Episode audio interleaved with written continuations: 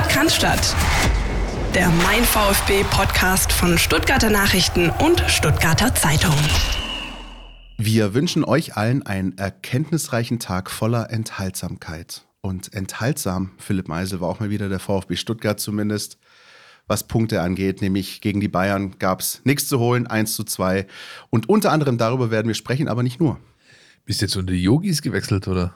Ich habe ein bisschen zu viel Netflix geschaut letzte okay, Woche. Alles klar. Wir sprechen natürlich über das zurückliegende Spiel gegen die Bayern, den Südschlager. Ein Wort, das man mittlerweile eigentlich gar nicht mehr im Mund nehmen darf. Wir sprechen über das anstehende Spiel in Frankfurt. Wir sprechen aber vor allem mit Heiko Gerber und da freuen wir uns richtig drauf. Ja, der Cheftrainer der VfB Frauen stellt sich unseren Fragen. Wir haben schon länger immer mal wieder im Visier gehabt, ihn einzuladen. Jetzt hat es geklappt, auch wenn der Saisonstart sich jetzt um eine Woche verschoben hat, nämlich auf den 19.03. gegen den SC San 2, weil der TSV Kralsheim dann doch noch zurückgezogen hat, seine Mannschaft. Das macht aber nichts. Trotzdem wird es eine richtig runde Geschichte mit Heiko. Ich freue mich sehr.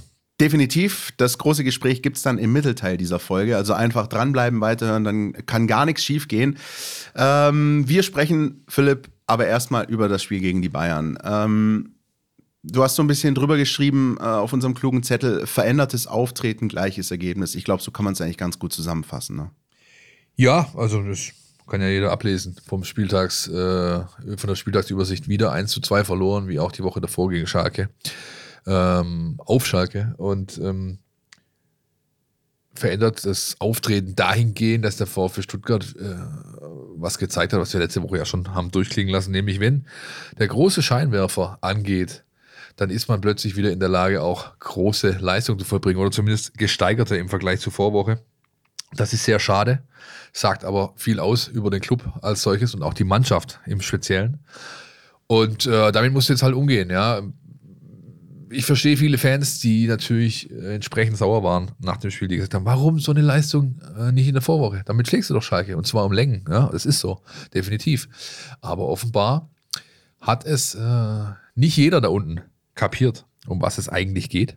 Und worum es geht, ist so eine Leistung wie gegen die Bayern, die gar nicht so herausragend war, wie ich finde, jede Woche abzurufen, damit du eine gewisse Basis hast, mit der du arbeiten kannst und nicht wie so ein schlingernder äh, Öltanker da um die Ecke zu kommen, ja, und mal hü, mal hot und träge und weiß nicht.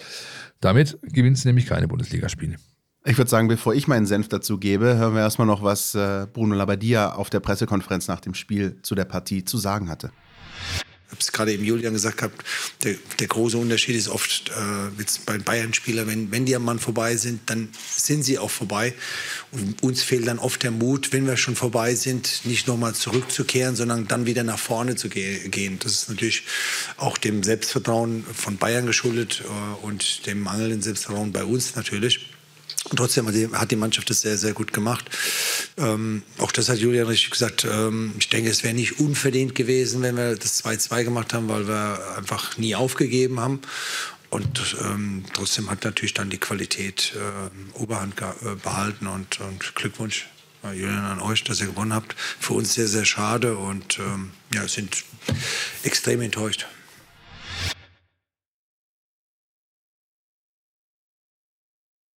Ja, soweit Bruno Labbadia, also am Samstagabend. Und äh, Philipp, du hast es gerade angerissen vorher. Und ich kann ehrlich gesagt den Ärger der Fans verstehen, denn mir ging es selbst genauso. Ich habe äh, die ganze Woche auch schon mit Freunden geschrieben und das war doch eigentlich abzusehen. Das macht doch den VfB ein Stück weit sogar berechenbar, finde ich zuletzt. Es ist so ein bisschen das System, und zwar schon seit Jahren, dass sie sich ein bisschen der Qualität des Gegners anpassen. Bei äh, Spielen gegen Top-Mannschaften äh, oft sehr gut aussehen. Ne? Haben wir zuletzt auch äh, in Leipzig gesehen. Ähm, und dann aber in diesen sogenannten Sechs-Punkte-Spielen, beispielsweise auswärts Hertha äh, im Saisonfinish oder jetzt auswärts Schalke, ähm, wie das Kaninchen vor der Schlange agieren. Und das ist für mich und ich glaube auch für die Gegner des VfB mittlerweile halt einfach schon irgendwie ersichtlich und es ärgert einen wahnsinnig. Ich habe, das darf ich eigentlich gar nicht laut sagen, aber ich mache es jetzt trotzdem. Ich habe fast gehofft, dass es am Samstag nicht so eine tolle Leistung werden würde, damit man wenigstens irgendwie erkennen könnte, naja gut, pass auf. Es geht halt wohl offenbar nicht besser. Aber die Tatsache, dass sie es dann halt eben gegen Bayern auf dem Platz zeigen, ärgert einen mit Blick auf dieses Schalke-Spiel nochmal so sehr. Es ist Wahnsinn. Und ich muss ganz ehrlich sagen, ich weiß nicht, wie es dir geht, ich habe mich lange, lange, lange nicht so viele Tage nach einem Spiel so sehr über eine Begegnung aufgeregt wie über das Schalke-Spiel. Ich habe diese erste Hälfte gegen die Bayern geschaut und die ganze Zeit an Schalke gedacht. Ich weiß, das ist ein Fehler, aber ich kann jeden Fan verstehen, dem es genauso ging. Das ist echt zermürbend als Fan und als Beobachter des Vereins. Was mich ehrlich gesagt am meisten stört, ähm, ist nicht die Berechenbarkeit, sondern dass das, was du abgerufen hast, relativ nah an deinem Maximum ist. Ja. Und dieses Maximum ist nicht konkurrenzfähig. Es ist nicht konkurrenzfähig gegen den FC Bayern München. Kann man jetzt sagen, ja, es ist der FC Bayern München. Kann man auch sagen, ja, sie hätten doch aber noch die Chance gehabt für einen Punkt. Aber hattest du jedes, also irgendwann in diesen 90 Minuten das Gefühl, der VfB Stuttgart von 1893 e.V. hat irgendeine auch noch so kleine Chance, hier wirklich was zu holen? Ich nicht. Und das ist tatsächlich ein Problem, dass du halt auch nicht mit äh, Knöpfchen drücken, Schalter umlegen, Reset, dies, das, Ananas äh, äh, rausbekommst, sondern das geht nur über einen personellen Schnitt. Dieser personelle Schnitt wird dir gleichfalls auch im Idealfall diese Thematik aus der Truppe nehmen, von wegen, wir machen nur äh, richtig Action, wenn der große Scheinwerfer angeht. Das wird passieren müssen, zwangsläufig, wenn du langfristig Bundesliga spielen wirst, spielen willst. Das wird aber, und das kann ich euch jetzt auch schon sagen, nicht in einer Transferphase vonstatten gehen. Das wird ganz sicher aber umfassen, dass man auch die sogenannten Leistungsträger austauscht. Die sind auch und vor allem mitverantwortlich für eine solche Situation und damit herzliche Grüße an die Sportskameraden Mavropanos, Sosa und wie sie alle heißen. Ja, und ich muss auch an der Stelle äh, dem geschätzten Kollegen Didi Hamann äh, mal beipflichten. Ich finde, er hat mal bessere, mal weniger gute ähm, Einordnungen zu den Bundesligaspielen, aber er hat, finde ich, am Wochenende was ganz Kluges gesagt. Er ist nämlich gemeint, er guckt dem VfB wahnsinnig gern zu. Und ich glaube, das geht vielen Fans in Deutschland so. Ich glaube, viele schauen gerne VfB-Spiele, weil da immer was passiert. Aber auf der anderen Seite, das hin und wieder mal schön kicken ist das eine. Am Ende des Tages ist der VfB seit 18 Monaten Dauerabstiegskandidat und äh, krebst dauernd in diesen Regionen maximal 14 bis 17, 18 irgendwie rum. Und das ist dann halt eben das System VfB der vergangenen Monate und Jahre. Das muss man dann halt einfach so sagen. Schönspielerei hin oder her. Ähm, ich will nicht wissen, wie viele Graupenspiele der FC Augsburg seit Jahren in der Bundesliga abliefert, aber die krebsen eben nicht in diesen Regionen rum. Und das ist dann halt das System Augsburg. Äh, und beispielsweise der Unterschied zu, zu anderen Vereinen. Du hebst einen Finger. Ja, weil es natürlich nicht ganz stimmt. Augsburg ist, hängt auch da unten drin. Nur sie haben halt in gewisser Regelmäßigkeit, und darauf wolltest du, glaube ich, eigentlich nicht raus.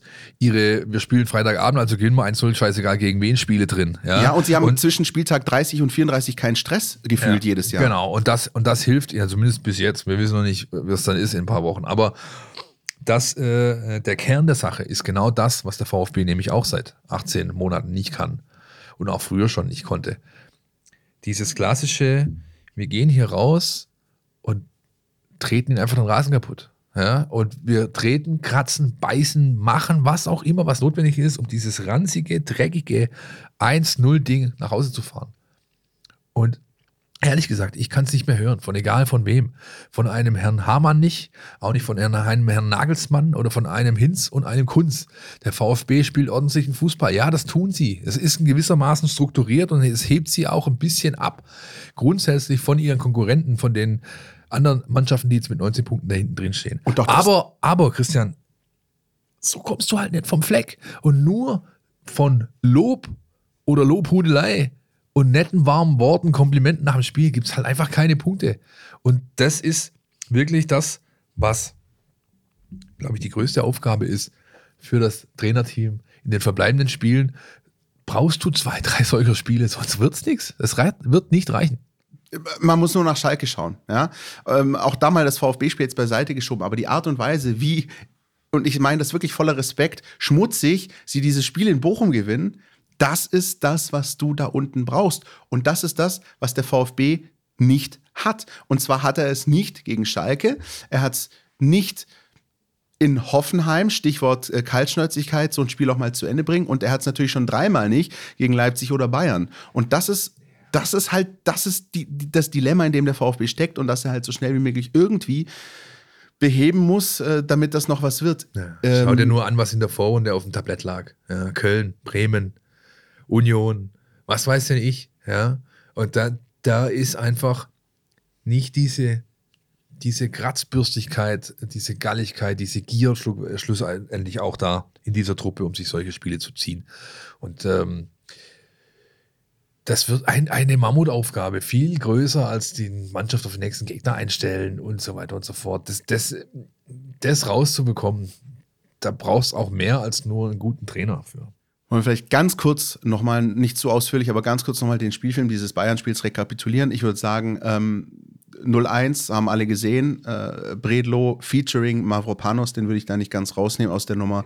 Nee, deswegen habe ich auch vor, sorry, wenn, Ja. wenn ich schon wieder reingrätsche, deswegen habe ich auch vorhin ganz herzliche Grüße ausgerichtet. Ja. Wenn man sich die letzten fünf, sechs Spiele anguckt, dann ist ja Mavropanos nicht ausschließlich, aber maßgeblich an fünf, sechs Gegentoren beteiligt. Ja?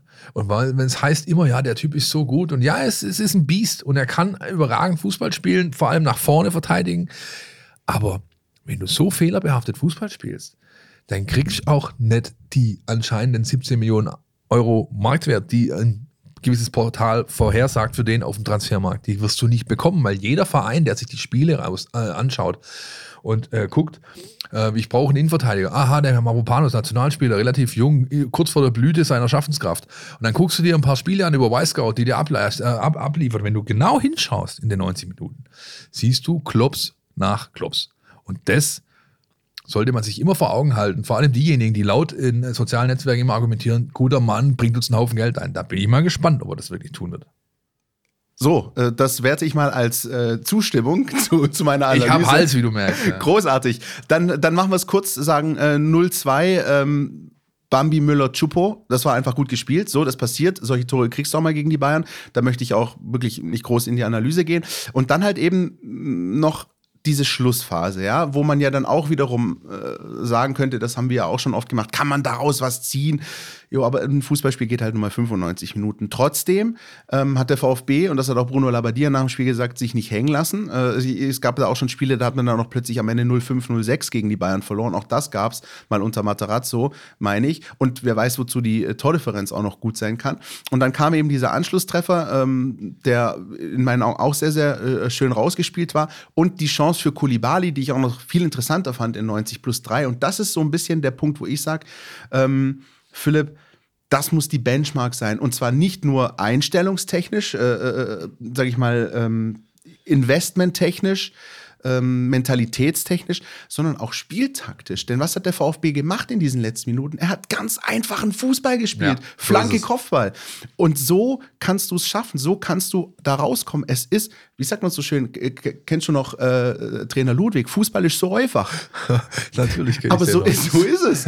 Fußball ist so einfach. Und ich finde, der VfB hat in diesen letzten Minuten gezeigt, wie du selbst gegen einen FC Bayern München zum Erfolg kommen kannst. Und das haben auch alle Unisono, Nagelsmann und wer nicht sonst gesagt, wenn da Kulibali das Ding reinnickt, dann ist es 2-2 und dann sind wir selber schuld und, dann ist auch das vielleicht sogar nicht unverdient. Aber der Punkt ist, dass der VfB diese Sequenzen nehmen muss, meinetwegen per Videoanalyse oder sonst wie und ganz klar zeigen muss, Leute, so müsst ihr spielen. Ihr müsst nicht immer äh, Chris Führig-mäßig äh, Riesenslalom in, in Alter Badia fahren, sondern Flanke, Kopfball und auch das kann ganz einfach zum Erfolg führen. Es ist schlussendlich so, wie Bruno Labbadia wohltuend meiner Ansicht nach bei jeder Pressekonferenz auch immer wieder betont, du kannst den Jungs nicht immer nur ihre Fehler, vorhalten, du musst ihnen auch zeigen, was sie gut gemacht haben. Ja. Und das haben sie gut gemacht. Auch die Anfangsphase war in Ordnung. Wenn du Bayern mit deinem Gegenpressing so in die Bredouille bringst in den ersten zehn Minuten, springt im Idealfall halt ein Tor raus. Ja, aber auch das ist eine Phase, die kann man sich definitiv für die äh, Videoschulung als äh, unter dem Ordner positiv ablegen. Ja, ähm, wenn wir schon beim Trainer sind, ja, jetzt hast du natürlich eine Situation durch die Ergebnisse, du hast einen Viererblock mit 19 äh, Punkten da unten und dann wird es nach oben hin, äh, werden die, die Abstände schon etwas lichter, sage ich jetzt mal. Ja? Ähm, das heißt, du wirst auf jeden Fall mal mit den drei, drei Händen eine Weile zu tun haben. Der Blick auf die Liga. Letzte Woche mit Dirk haben wir es ein bisschen größer versucht ähm, noch zu fassen. Ähm, lass uns mal den Trainer hören, was der dazu sagt. Wäre natürlich schöner, wenn wir mehr gepunktet hätten, dann, dann äh, wäre es eigentlich optimal gelaufen, weil einfach mehr Mannschaften dabei sind. Aber prinzipiell ist es jetzt erstmal gut, dass, dass so viele Mannschaften dabei sind. Ähm, wir haben ja klar gesagt, das Ziel ist von uns, dass wir drei Mannschaften hinter uns lassen. Die, die Chance ist da. Ähm, wissen, dass wir ein paar Sachen besser machen müssen, ein paar Sachen genauso machen müssen, wie wir es heute gemacht haben. Ähm, und die Chance ist da, definitiv. Ja, vielleicht ist dem einen oder anderen Hörer ein bisschen äh, sozusagen äh, die Gurke im Caipirinha hängen geblieben, als, als er gehört hat, äh, das ist doch eigentlich sehr gut. Aber ich mag das, ich finde das in dem Fall wirklich richtig, dass Bruno Labbadia hergeht und sagt, diese Situation, so wie sie ist, ist gut für uns. Man, man könnte es auch andersrum drehen und sagen, oh, Schalke ist plötzlich punktgleich. Ja, ist schon so. Aber auf der anderen Seite, du musst jetzt die Situation annehmen, wie sie ist. Und das, finde ich, macht er schon gut, indem er sagt, so, das Ding geht jetzt bei Null los. Wir haben jetzt noch elf Spiele, alle zusammen, die wir da unten stecken. Und es geht, eigentlich beginnt die Tabelle jetzt von vorn. Ja, wenn du willst, hat äh, die Hertha noch einen Vorsprung von einem Pünktchen. Und dann sind äh, die anderen da unten mit ihren 19. Und ähm, ich finde sozusagen dieses Framing in dem Fall genau echt richtig. richtig. Ist genau das ist richtig. Genau richtig. Und das, ist, das spricht halt auch für einen erfahrenen Coach. Der hatte das schon zigmal. Der weiß, dass es einfach so ist. Und er weiß, wie wichtig es ist, das Glas immer als halb voll darzustellen. Das ist einfach das ein, der einzige Weg raus. Auch wir versuchen ja immer wieder hier, egal wie vertragt die Lage ist, und das war es ja einige Mal in den letzten Jahren, ähm, irgendwo das Positive rauszuziehen aus der Situation, aus der Gemengelage. Das Wort haben wir schon lange nicht mehr so exzessiv benutzt wie Das schon früher stimmt. übrigens. Wurde mal wieder Zeit. Wird mal wieder Zeit, genau, für diejenigen, die noch Bullshit-Bingo spielen da draußen. Ähm, wir machen demnächst mal wieder eine Neuauflage, könnt ihr euch ausdrucken und dann mit äh, kritzeln, wenn wir hier die Sendung äh, produzieren, respektive wenn ihr sie hört. Ähm, es gibt noch einen Vorteil, finde ich, für die Situation, dass nicht nur die Punktgleichheit und dass das Rennen wieder von vorne losgeht, sondern, Christian? Ähm, das wirst du mir sicher gleich sagen. Ich hätte noch einen Punkt, aber sag mal, vielleicht sind wir uns ja auch einig. dass äh, die anderen ihre großen Krisen noch nicht wirklich hatten, respektive jetzt gerade erst reinschlittern. Ja, ähm, Im Endeffekt sind es nur der VfB und Schalke, Genau. äh, wo du Aufwärtstrends dahin siehst. Bei Schalke siehst du einen starken, beim VfB siehst du immerhin dahingehend einen Trend, dass es nicht komplett nach unten wegbricht, sondern du immer so irgendwo auf deinem, auf deinem Niveau bist und du hast die Lehre aus der Vorrunde, auch wenn es andere Trainer waren, hinten raus ist der VfB ganz gut in Shape gewesen. So, ne? Philipp, genau das ist der richtige Punkt, denn ähm, wenn es einen Satz gibt, den ich in meinen WhatsApp-Gruppen in den vergangenen Tagen und Wochen häufiger gelesen habe, dann ist es die Frage gewesen, gegen wen sollen wir denn überhaupt noch gewinnen? Ja, die Frage kann man durchaus stellen, aber, und das ist genau das, was du gerade angesprochen hast, die Frage stellen sich die anderen auch. Vielleicht bis auf Schalke, die zuletzt echt eine super Serie haben, äh, ungeschlagen äh, seit Wochen. Aber hey, was soll Hoffenheim sagen? Äh, was soll jetzt zuletzt auch Bochum sagen? Ähm, die Hertha hatte mal äh, einen Sieg zuletzt. Ähm, das ist wirklich, das ist wirklich sehr, sehr spannend. Und man, ich weiß, dass man natürlich, auch wir hier im Podcast, die VfB-Brille aufhaben und den Fokus aus der VfB-Perspektive sehen. Aber wenn man das mal rumdreht und mal anschaut, wie ist denn die Stimmung in Berlin, wie ist die denn in Sinsheim, wie ist die denn in Bochum, dann ist die nicht groß anders. Und dann ist das eben genau die Chance, dass du quasi wie so ein, weiß nicht, Ich würde äh, sie als teilweise sogar deutlich schlechter Na klar. Äh, äh, klassifizieren. Ich meine, Hertha killt das drumherum. Das Sportliche kommt dann nur noch on top. Das ist die Sahne auf der Kirsche, äh, die Kirsche auf der Sahne sozusagen. Äh, äh, Hoffenheim findet einfach die Bremse nicht. Die fallen ins Bodenlose seit Wochen. Ja. Ähm, und auch die Bochumer haben von ihrer äh, äh, wir sind hier äh, Festung äh, äh, Ruhrstadion, äh, da ist nichts mehr davon übrig, ja. Und äh, mal gucken, wie lange es noch dauert, bis Thomas Letsch ähm, angezählt wird. Am Wochenende haben sie jetzt schon richtig Feuer gegeben für die Spieler. Und Philipp Förster stellt sich hin, ich meine, und sagt, Kritik ist ja okay, aber ich habe keinen Bock, hier mit Mittelfingern begrüßt zu werden. Das sind alles so Sachen, ähm, die sollte man hier halt auch wahrnehmen, wenn man das große Ganze betrachtet. Und das wird eine Rolle spielen. Und solange der VfB es schafft, ähm, dass sich die Leute das Maul zerreißen über irgendeinen Vorstandsvorsitzenden, der gar nicht so viel kann eigentlich für die allgemeine Situation, dann ist es sogar eigentlich noch gut, ja, weil du äh, ja von der Mannschaft und den sportlichen Entscheidern ähm, ja, das, das, das, das größte Übel sozusagen fernhältst, ja, in dem, äh, den sportlichen Entscheidern, das wollte ich gar nicht sagen, sondern der Mannschaft, Trainer Mannschaft, die, kann, die können, ähm, ja, ich will nicht sagen in Ruhe, das stimmt natürlich auch nicht, aber sie können ein bisschen isoliert von diesem Trubel äh, ihrer Arbeit nachgehen und ähm, das wird sich auszahlen auf Strecke. Und ähm, ja, dann gibt es eben diese elf Spiele und man muss halt auch da sagen, ähm, gut, Schalke ist abgehakt für die Saison aus VfB-Sicht, aber es geht nach Bochum, es geht nach Berlin. Ähm, es gibt am letzten Spieltag das Duell mit Hoffenheim. Ähm, da ist für den VfB alles auch in den direkten Duellen noch drin. Und da ist es dann halt einfach wirklich wichtig, dass solche Dinge wie auf Schalke, ich weiß, ich muss es nochmal ansprechen, auch wenn es lang her ist, einfach nicht nochmal passieren, weil wenn du natürlich in Bochum und Berlin dann irgendwann mal genauso auftrittst wie auf Schalke, dann reicht es nicht und dann hast du es auch einfach nicht verdient. Auf der anderen Seite, und jetzt kommt wieder Bruno Labbadia-Framing, hast du eben einfach die Chance zu zeigen, dass du daraus gelernt hast und dass du es eben besser machst. Und Du startest nicht irgendwie in einem Minus, sondern du startest genau bei Null im Vergleich zu allen anderen. Und das muss genau die Herangehensweise sein. Wie die vergangenen Wochen waren, hin oder her, es geht echt bei Null los. So, und wir haben jetzt die Chance, mit einem absoluten Urgestein, was den VfB Stuttgart angeht, zu sprechen. Deswegen setzen wir uns jetzt in unseren kleinen Beamer und kommen in Bad Cannstatt wieder raus. Und wie von Zauberhand sind wir in Bad Cannstatt und äh, Philipp und meine Wenigkeit sind froh, dass wir uns unterhalten können mit Heiko Gerber, dem äh, Trainer der VfB Frauen. Herzlich willkommen, Heiko, und vielen Dank, dass du dir Zeit nimmst für uns.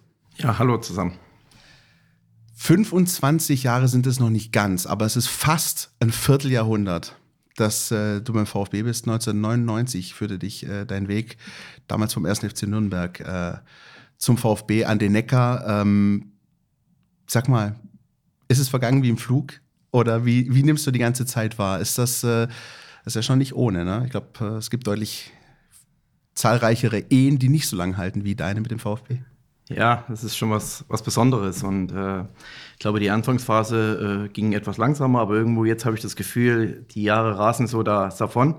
Ich habe hier sehr, sehr viel erlebt äh, mit dem VfB Stuttgart, selber als Spieler, aber jetzt auch in meiner Funktion als, als Trainer im Jugendbereich, jetzt mit den Frauen. Also äh, irgendwo ist der Sachse jetzt ein Schwabe geworden und fühlt sich hier saumäßig wohl. Das muss ich echt sagen. Ähm, ich komme hier richtig gut aus, auch mit, den, mit dem Schlag Mensch hier. Und äh, von daher äh, wird es für mich auch meine neue Heimat bleiben, denke ich mal. Ich werde in, in, in irgendwo hier im, hoffentlich im Schwabenland bleiben und wie gesagt, fühle mich sehr wohl. Wie äh, ist das, wenn man so viele Jahre dann im Jugendbereich verbracht hat, in verschiedenen Funktionen. Und dann wird hier ein Frauenteam gegründet. Ähm, der Trainerstab äh, wird nach Abstieg ausgewechselt und dann hat man hier so ein, zwei Wochen lang gehirnt. Und irgendwann äh, kommen die Herrschaften, die hier die Entscheidung treffen, auf die, ja, wir haben ja noch einen Heiko. Wie wäre es denn, wenn wir den mal fragen? Was hast du denn, was war die erste Reaktion, als an dich herangetragen wurde? Heiko, wie sieht's aus? Frauenteam übernehmen. Ja, sehr überraschend. Also, ich muss ehrlich sagen, ich habe erst gedacht, Wort 1. April heute. ich konnte, ähm, bin ich ehrlich, jetzt äh, damals überhaupt nichts oder damit gar nicht rechnen, dass sowas passieren konnte, weil ich eigentlich die ganze Zeit im Jugendbereich tätig war, U17, U19, U16, U21, alle Stationen durchlaufen und hatte eigentlich mit Frauenfußball, ich habe mir Frauenfußball ab und zu angeschaut, aber habe wirklich keine Berührungspunkte gehabt. Und als das Thema dann aufkam, habe ich so kurz nachgedacht und habe dann zwei Tage intensiver drüber nachgedacht und habe eigentlich gesagt, hey, es ist mein Verein, es ist äh, eine, eine, mega Aufgabe, was Neues, was man mit auf die, auf die Beine stellen kann und äh, habe mich dann mega gefreut eigentlich drauf und habe gesagt, ja, ich würde es eigentlich machen und wusste eigentlich überhaupt nicht, was mich erwartet. Also. Hast du irgendwie dich mit jemandem austauschen können bei dem Prozess? Irgendwie gibt ja auch durchaus einige Trainer, die in dem Bereich tätig sind, die, die du irgendwie anfunken konntest äh, und fragen sag mal, wie ist das? Äh, kann man das machen? Ist das was für mich? Traust du mir das zu oder hast du das alles mit dir selbst irgendwie vereinbart? Ja, ich wollte es eigentlich, aber da war ich noch im Trainingslager mit U21 und dann ging es relativ schnell, bin dann hergefahren, habe das erste Spiel geschaut, äh, wo ich noch kein Trainer war. Also ich hatte überhaupt keine Zeit irgendwo, irgendwelche Kontakte, sondern habe das einfach auf mich zukommen lassen. Und äh, ja, am Anfang war es gar nicht so einfach, wenn man dann immer reinruft, hey Jungs, ach nein, Mädels, also äh, ist ziemlich schwierig, aber ich denke, dass ich da ganz gut reingekommen bin und äh, jetzt auch eine richtig tolle Mannschaft vorgefunden habe, die intakt war, die sich auch selber steuern kann. Also die haben es extrem leicht gemacht, aber wie gesagt, äh, klar hätte ich da gerne Informationen gehabt, aber ich habe dann gesagt, ja, schauen wir mal. Ich bin ja ein, ein offener Mensch, ich bin äh, kommunikativ und, und kann äh, mit Leuten umgehen und war mir eigentlich sicher, dass ich das auf die Beine stellen kann. Ja die äh, Sendungsvorbereitung von mir, die bestand auch äh, unter anderem darin, Videos zu gucken. Videos, die der SWR gerade mit euch dreht. Die sind sehr gut, darf ich an dieser Stelle ruhig mal lobend erwähnen, auch wenn es nicht, äh, äh wenn es die Konkurrenz ist irgendwo. Aber mir sind zwei Stellen in Erfahrung äh, oder in, in, noch im Kopf geblieben von, der, von den Videostunden. Das eine war ein verträumter Heiko Gerber, wie er am Hafen von Obertürkheim entlang äh, äh, ja, läuft und sinniert, ja, was wäre wohl eine Welt ohne Frauen? Na, die wäre wahrscheinlich ziemlich langweilig gehe ich mit dir. Das andere ist der Satz, dass du natürlich schon auch so reflektiert genug bist, um zu sagen, ich muss hier schon noch meine Erfahrungen machen. Ja, nach diesem halben Jahr jetzt. Ähm, glaube ich, kann man davon sprechen, dass du dich noch nicht als vollkommen angekommen siehst, oder? In diesem, in diesem neuen Arbeitsprofil als Frauenfußballtrainer. Ähm, bin ich voll bei dir. Also ist klar, dass man da noch äh, mehr Erfahrung sammeln muss. Es, es, war ein intensives Jahr. Wir hatten äh, viel Erfolg, aber wir hatten auch viele äh, Verletzungen, Krankheiten. Also es war was, was ich so noch nicht kannte und äh, auch so muss ich ehrlich sagen, kenne mich immer noch nicht so im, im Frauen-Top-Fußball aus, ob das erste Liga ist, zweite Liga. Ich habe mich voll auf diese Oberliga eingelassen, habe die auch kennenlernen müssen erst und äh, denke, jetzt kann ich das Niveau ganz gut einschätzen. Habe jetzt aber auch schon gerade in Testspielen gesehen, dass wir auch gegen Regionalligisten schon mithalten können, also dritte Liga. Und äh, ja, das wird schon noch eine Zeit dauern, um, um zu sagen, Heiko Gerber ist jetzt ein Experte im Frauenfußball. Für mich ist Fußball Fußball, die, die Themen sind nicht anders, aber es ist, man muss schon äh, ja, manche Dinge anders angehen wie vielleicht im, im Männerfußball. Der Ansatz ist derselbe, oder? Also ihr scoutet auch ganz klassisch, so wie du das sonst auch tun würdest, oder? Ist es auch von der Verfügbarkeit her der Information ähnlich? Nee, das ist schon noch, ist schon noch anders. Also im, im äh, Männerfußball ist eigentlich alles irgendwo Weißscout oder irgendwo gibt es so viele Kontakte, wo man da alles anschauen kann. Man kann sich die Videos schicken lassen oder die, die Spiele von anderen Vereinen. Also das ist im Frauenfußball schon etwas schwerer. Man muss schon noch live irgendwo hinfahren. Meistens sind die Spiele dann aber zeitgleich, also es ist recht, relativ schwierig noch. Ähm, aber ja, wir, auch mit dem ganzen Scouting-Thema äh, verlasse ich mich extrem viel auf Lisa noch, die sich da im Frauenfußball sehr gut auskennt. Ähm, ja, wir sind gerade auf der Suche nach vielleicht auch noch Verstärkung in dem Bereich Sportdirektor, der, das, der vielleicht das Know-how mitbringt dann für uns. Aber wir sind ganz, ganz am Anfang, auch wirklich so, was Infrastruktur betrifft. Ähm, inwieweit hat das äh, vielleicht auch deine Arbeit oder deinen Start beeinflusst, dass es ja dann am Ende der vergangenen Saison runterging und sozusagen eine Klasse tiefer weitergespielt wird? Ich kenne es tatsächlich von meiner Tischtennismannschaft um es mal zu sagen, bei uns ist ein Abstieg manchmal auch ganz heilsam. Erstens, weil wir uns ein bisschen neu sortieren können und zweitens auch, weil wir die Chance haben, mehr Spiele zu gewinnen in der darauffolgenden Saison. Hast du das auch so wahrgenommen oder war das schon erstmal, oder hättest du, sag ich mal, direkt lieber in der, in der höheren Liga noch weiter gespielt und da den Versuch gewagt? Wenn ich dieses Jahr aufsteige, sage ich, es war gut so.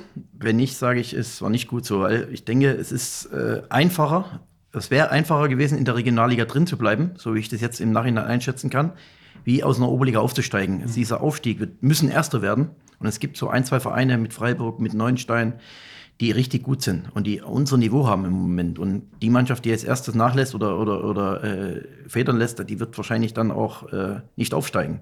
Von da wäre es eigentlich besser gewesen, wären drin geblieben, wären vielleicht jetzt irgendwo im Mittelfeld, obere Drittel vielleicht. Wir hätten vielleicht noch nicht ganz oben mitspielen können, keine Frage. Aber wir hätten uns diesen, diesen Aufstieg, den wir dieses Jahr unbedingt brauchen, hätten wir uns auch sparen können. Also von daher wäre es vielleicht besser gewesen. Drin ja, aber es ist ja natürlich schon auch eine gewisse Drucksituation. Ne? Das merkt man ja auch bei allem. Ja, also wenn man, äh, wenn man ihn so in diesen Videos sieht an der Seitenlinie, ein Spiel habe ich leider bisher noch nicht verfolgt, dann ist da ordentlich was auf dem, äh, Druck auf dem Kessel. Das kann man schon so sagen. Ja, also, ja, also auf der einen Seite, klar, äh, wir sind Obertürkheim noch gefühlt als Mannschaft, äh, aber wie gesagt, jetzt große VfB Stuttgart und alle, egal wenn ich mit wem ich rede, ihr steigt ja auf, ihr steigt ja auf, ist ja klar. Also wir sind überall der Favorit. Aber es sind auch Favoriten schon gescheitert oder äh, ja, haben es nicht geschafft. Und von daher ist da Druck drauf, weil dieser Aufstieg für uns schon wichtig wäre. Aber ich glaube auch, wenn man mal hängen bleiben würde, ein Jahr, würde die Welt auch nicht untergehen. Der VfB hat wie viele Jahre jetzt gewartet? 120 Jahre, um eine Frauenmannschaft aufzubauen. Ja. Also von länger. Da, länger. 25, 126 sowas. Ja, ja, also von daher äh, würde das eine Jahr uns jetzt auch nicht komplett alles äh, zerstören, sondern dann müssten wir, woran wir arbeiten. Aber wir wollen unbedingt dieses Jahr den ersten Schritt machen und dann nächstes Jahr, übernächstes Jahr vielleicht auch schon den zweiten. Die Lisa hilft dir viel, hast du gesagt, beim Thema Gegnervorbereitung, aber eben auch so im alltäglichen Ablauf. Ich glaube, ihr habt eine gute Leistung oder guten Split gefunden. Du hast äh, an einer Stelle gesagt, ich kann mich aufs Mannschaft, auf die Mannschaft und das Training konzentrieren, und Lisa macht den Rest, so in etwa. Ja. Ähm, wie ist das, äh, weil du es gerade selbst auch zur Sprache gebracht hast, von wegen, wir sind auf der Suche nach Unterstützung. Also das, theoretisch könnte sie das doch machen, Sportdirektorin werden, also oder diesen Job übernehmen, äh, um, sag ich mal, das große Ganze zu professionalisieren, ja, ähm, ohne dass du dadurch eine Unterstützung auf dem Platz ein, ein, einbüßt. Ja, ich glaube, es wird auch so einige Veränderungen geben im nächsten Jahr. Ja. Ähm, sind gerade überlegen, auch Lisa ist am überlegen, ob es äh, so eine Doppelrolle als Co-Trainerin und halt auch ähm, im Management äh, ja. äh, kompatibel ist, ist klar. Also das sind wir auch mal überlegen. Ich glaube, ich würde das der Lisa zutrauen. Sie hat jetzt noch nicht die großen Erfahrungen, wie vielleicht ein Misslint hat, ein was ich wäre. Also ich glaube, da ist sie eher nur regional oder kennt sich da sehr gut aus, kennt dann auch der eine oder andere Bundesligaspielerin aus ihrer Zeit. Aber ich glaube, so diese ganz großen Erfahrungen hat sie noch nicht. Und ich würde sie aber trotzdem zutrauen, weil sie halt sehr, sehr akribisch ist, weil es, weil es sehr, sehr, also in, in diese Sache aufgeht und, und das wirklich will. Und ähm, von daher könnte ich mir das vorstellen, aber mal schauen, was der Verein dann für, für Ideen hat. Und wie gesagt, wir bräuchten auf jeden Fall noch die ein oder andere Unterstützung, weil wir im Moment sind wir sehr, sehr auf uns alleine gestellt auch. Ja. ja. Ähm, Nochmal zurück zum, zum Anfang der Saison. Ähm, wenn wir kamen kaum hinterher, damit irgendwelche schweren Kreuzbandverletzungen zu vermelden. Das ja, war echt übel, ja. Das war tatsächlich heftig. Du hast äh, irgendwie, keine Ahnung, pro Testspiel hat es eine erwischt, so gefühlt. Ja. Am, am Schluss auch die Torhüterin, äh, die designierte Stammtorhüterin. Ja. Ähm, hast du ja eigentlich irgendwann mal gedacht, Mensch, auf was habe ich mich da eigentlich eingelassen? Ey? Weil, also, also es war ja dann wirklich nicht irgendwelche Spielerinnen, ja, ich will jetzt niemanden herabwürdigen, aber es waren jetzt halt Spielerinnen dabei, die sind nicht in Kaderposition 17, 18, 20 äh, unterwegs gewesen. So. Ja. ja, also sowas, wie gesagt, sowas kannte ich überhaupt nicht aus dem Männerfußball oder man hat sich da auch selber Gedanken gemacht. Ich habe dann wirklich nach der nach dem vierten Kreuzbandriss und wir hatten nochmal vier andere Verletzungen, die länger, äh, läng, längerwierig waren. Und von daher habe ich mir selber Gedanken gemacht, habe gesagt, was mache ich falsch? Oder wir haben uns hinterfragt und ich war auch kurz davor zu sagen, hey, es muss an mir liegen irgendwas mache ich falsch. Wir haben dann äh, uns darüber unterhalten, auch mit der Mannschaft. Die Mannschaft hat sich unterhalten, haben aber von, von sich aus gesagt, nein, das liegt überhaupt nicht am Training. Also das ist überhaupt nicht übersteuert oder überbelastet. Die trainieren nicht mehr wie vorher. Ähm, daran kann es nicht liegen. Also es ist eine Kombination. Ich habe vielleicht die Prävention beim, im Frauenfußball etwas vernachlässigt am Anfang, weil die, ich habe so viele Baustellen gesehen in anderen Bereichen, wo ja. ich vielleicht sage, okay, da haben wir jetzt viel mehr äh, drauf Wert gelegt. Äh, haben jetzt auch eine Kooperation mit Fitnessstudio, wo die Mädels jeden Tag, wenn sie wollen, hingehen können, umsonst können arbeiten. Also das ist, hat auch Lisa in die, in die, äh, in Wege geleitet. Also mega geil. Und äh, da, da hatte ich schon das Gefühl, was ist da los? Also es war unfassbar. Und äh, wie gesagt, und das, wir haben uns dann auch, ein weiterer Punkt, wo wir uns dann kamen, ist halt auch, dass der Druck plötzlich auch auf unsere Mannschaft, auf die Mädels dann plötzlich ein ganz anderer war anstatt für Obertürkheim zu spielen, müssen sie jetzt für den VfB spielen. Der Gegner ist viel aggressiver und dann halt auch, ja, waren die Spiele intensiver und dann vielleicht auch mit diesem Druck einige Verletzungen zustande gekommen sind. Also das sind mehrere Gründe, die wir dann zusammengeführt haben. Und seitdem habe ich jetzt auch wirklich seit vier Monaten, fünf Monaten, sechs Monate keine schwerwiegende Verletzung mehr. Äh, das ist auch komisch, dass es plötzlich nur kurzfristig war. Und jetzt, klar, gibt es mal einen Bänderriss, es gibt mal, jetzt hat sich wieder eine die Rippen gebrochen beim Hinfallen. Also es ist auch Verletzungen beim Frauenfußball, die äh, dann schneller passieren, aber nicht mehr die schwerverliegenden Verletzungen. Und das war schon eine schwere Zeit für uns. Und da muss ich sagen, hat sich die Mannschaft dann auch in dieser Phase selber wieder aus dem oder selber befreit aus diesem, aus diesem Druck, aus dieser, dieser Phase und haben es dann aufgefangen mit anderen und sind wirklich gut durch die Situation gekommen. Ich glaube, das ist sogar dann auch vielleicht das, das tatsächlich, also das Positive im Unglück, ja, wenn deine Mannschaft so reagiert und dadurch die Spielerinnen, die vielleicht nicht ganz vorne dran waren, wachsen. Ja, und, und einfach in, in, in Rollen reinwachsen, eine Verantwortung übernehmen, die sie bisher halt nicht übernommen haben. Also, ja. Ja, auf jeden Fall sind halt auch drei, vier Mädels dabei, die sind erst 17. Ja. Das sind Riesentalente und von denen kann ich das überhaupt nicht erwarten. Von daher bin ich auch froh, dass so eine Anja Salinski die ganze Zeit fit war, die das dann auch mit in die Hand genommen hat. Aber auch die Mädels jetzt so, eine äh, Nadine Geiring, die dann sich für uns unersetzlich war hinten in der Innenverteidigung, trotzdem immer noch an der Mannschaft dran ist und immer noch im Mannschaftsrat ist, auch wiedergewählt wurde. Das zeigt auch, welchen Stellenwert sie hat und ähm, glaube, das sind so, das sieht man, dass es einfach eine richtig gute Truppe ist. Ja, und die Mädels wissen auch, dass es vielleicht im, im, Sommer Veränderungen geben wird, dass vielleicht dann zwei, drei neue kommen, dass vielleicht auch zwei, drei äh, vielleicht auch äh, ja, woanders hingehen werden. Also das ist einfach ein normales Ding, was sie wissen, aber im Moment haben wir echt eine gute, eine gute Harmonie, eine gute Truppe äh, zusammen und äh, ich glaube, das ist auch ein Punkt, warum wir dann auch die Phase überstanden haben und jetzt äh, Herbstmeister geworden sind. Das wollte ich auch gerade fragen, weil eigentlich ist ja der Status quo, wie es auch gerade in der Tabelle aussieht, ist ja absolut okay. Ich glaube, ihr seid absolut auf dem Weg. Ähm, siehst du darin möglicherweise auch dann einfach jetzt einen Vorteil für den Rest der Runde? Weil es war ja schon viel los zu Beginn. Verletzungen, neue Liga, neues Logo äh, auf dem Trikot. Ähm, das hat man mit sicher wahrgenommen, oder? Da hast du da auch bestimmt auch in, in Einzelgesprächen mit den Spielerinnen gesehen. Das ist schon was anderes, wenn dann plötzlich nicht Obertürkheim irgendwohin anreist, sondern der große VfB Stuttgart. Äh, da wird man auch als Gegner anders wahrgenommen, oder? Ja, auf jeden Fall. Also wir haben ein paar Erlebnisse gehabt, so Deggerhausen Tal zum Beispiel. Für die war das ein Volksfest. Die hatten dann 500 Zuschauer wir sind echt mega super empfangen worden, mega nett und da war halt eine mega Stimmung. Ja. Und da erstmal auf dem Rasenplatz, wo wir immer auf Kunstrasen spielen, plötzlich zu bestehen, ja, auch bei einer Mannschaft, die im Abstiegskampf ist, dann trotzdem 3-0 zu gewinnen, das ist eine, eine Aufgabe. Und das, das hat man schon bei den Mädels gemerkt dann auch. Dann waren sie plötzlich da in diesem Podcast, dann waren sie in den, in den Videos drin zu sehen, SWR. Also das ist äh, äh schon was ganz anderes. Und jetzt haben die natürlich auch noch eine ganz andere Möglichkeit, gerade mit diesem Fitnessstudio das umsonst nutzen können. Also wir machen schon viel möglich, aber wir sind ganz, ganz am Anfang auch wirklich so, was Infrastruktur betrifft und, und auch so, also ja, wir sollten, wir sollten vorsichtig bleiben, wir sollten konzentriert bleiben, weil, wie gesagt, es gibt zwei, drei Mannschaften in der Liga, die uns äh, natürlich, für die wäre das was ganz Besonderes, wenn, wenn die uns jetzt in der Rückserie so wehtun und das am Ende vielleicht selber schaffen. Ähm, das wäre für uns ein Rückschritt, aber kein Todesurteil. Aber äh, die werden alles dafür tun, uns da vielleicht dann auch nicht so in Öffentlichkeit stehen wie wir, uns da richtig weh zu tun.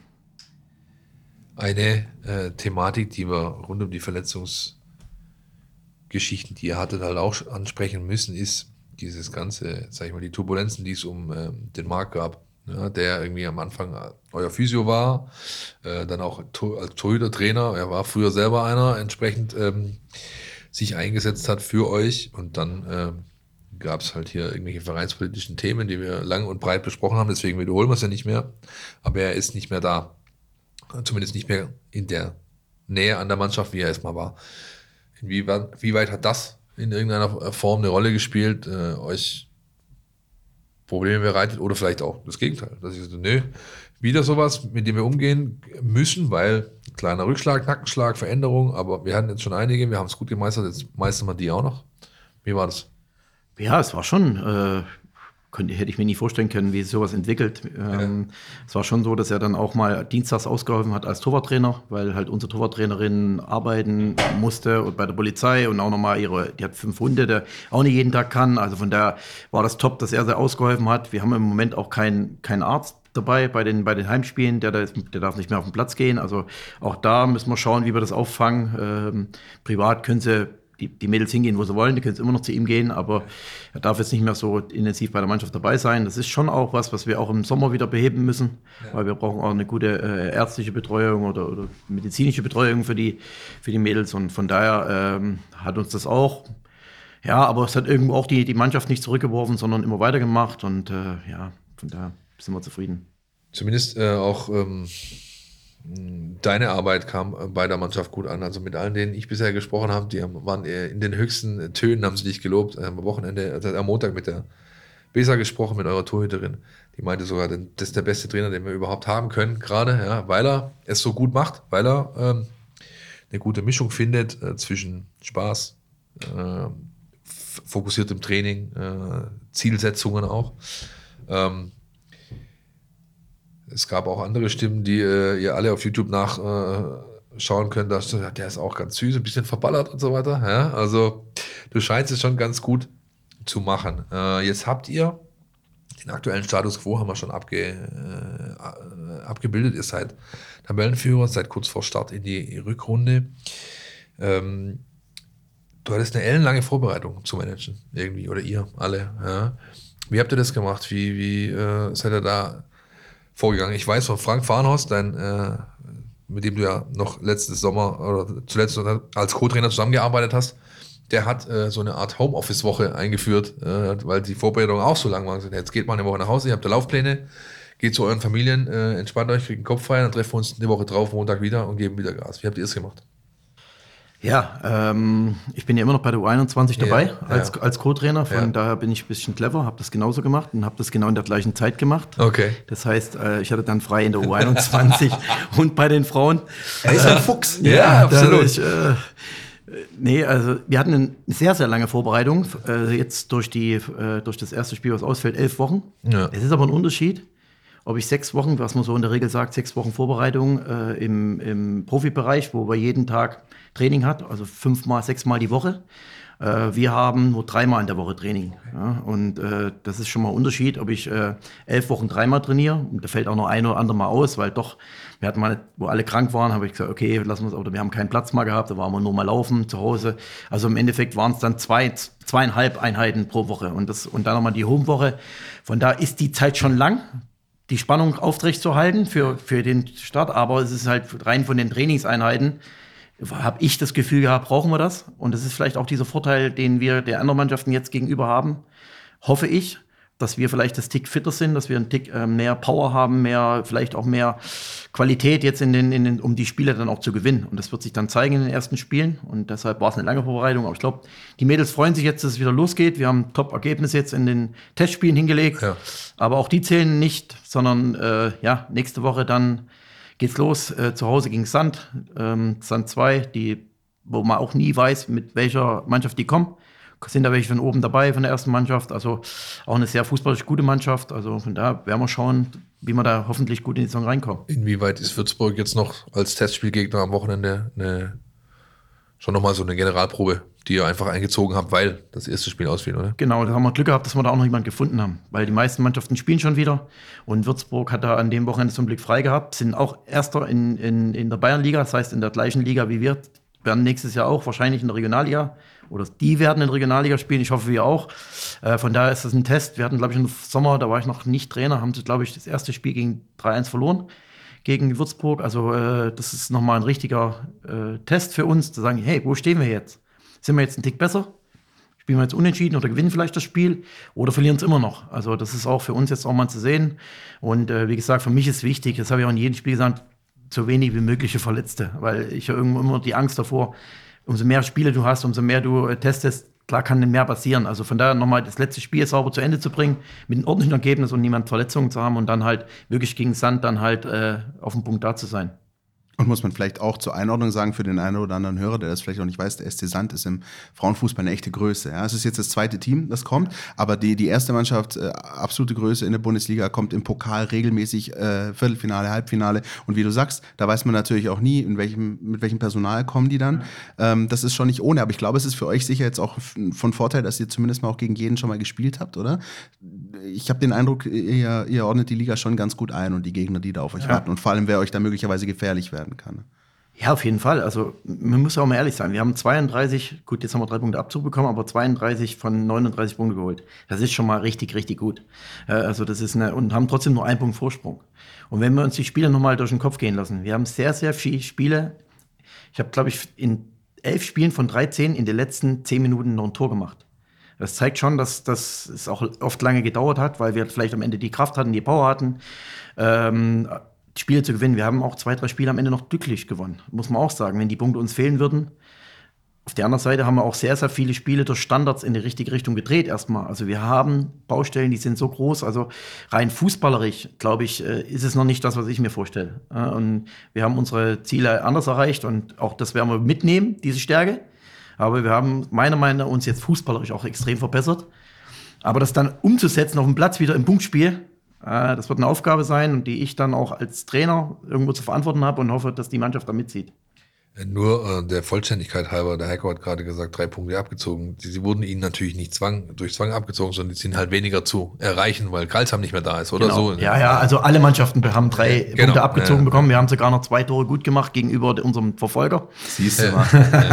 also positiv für uns. Nein, es ist schade, dass so eine Mannschaft wie Karlsheim äh, die, die eine richtig gute Vergangenheit hatte, Bundesliga gespielt haben, damit äh, jahrelang und äh, richtig gute Erfolge haben, leider jetzt irgendwo dann doch äh, die Segel streichen müssen und dann halt auch klar finanziell vielleicht Probleme haben und ist schade um so einen Traditionsverein im Frauenfußball. Wenn wir da gleich bleiben, euer nächster Gegner Sand 2, ist das ja auch, ist so der letzte Club, äh, die Bundesliga gespielt hat, die nicht von großen Profivereinen alimentiert ist sozusagen. Es gibt Sand und glaube ich äh, äh, Essen, SG, SG Essen, irgendwie sowas. Meinst du, in der Bundesliga gibt es beispielsweise auch noch den Traditionsverein Turbine Potsdam, der beim ja, abgeschlagen letzter ist. In der genau, richtig. Also diese Zeit scheint, worauf ich hinaus will, diese Zeit scheint zu Ende zu gehen.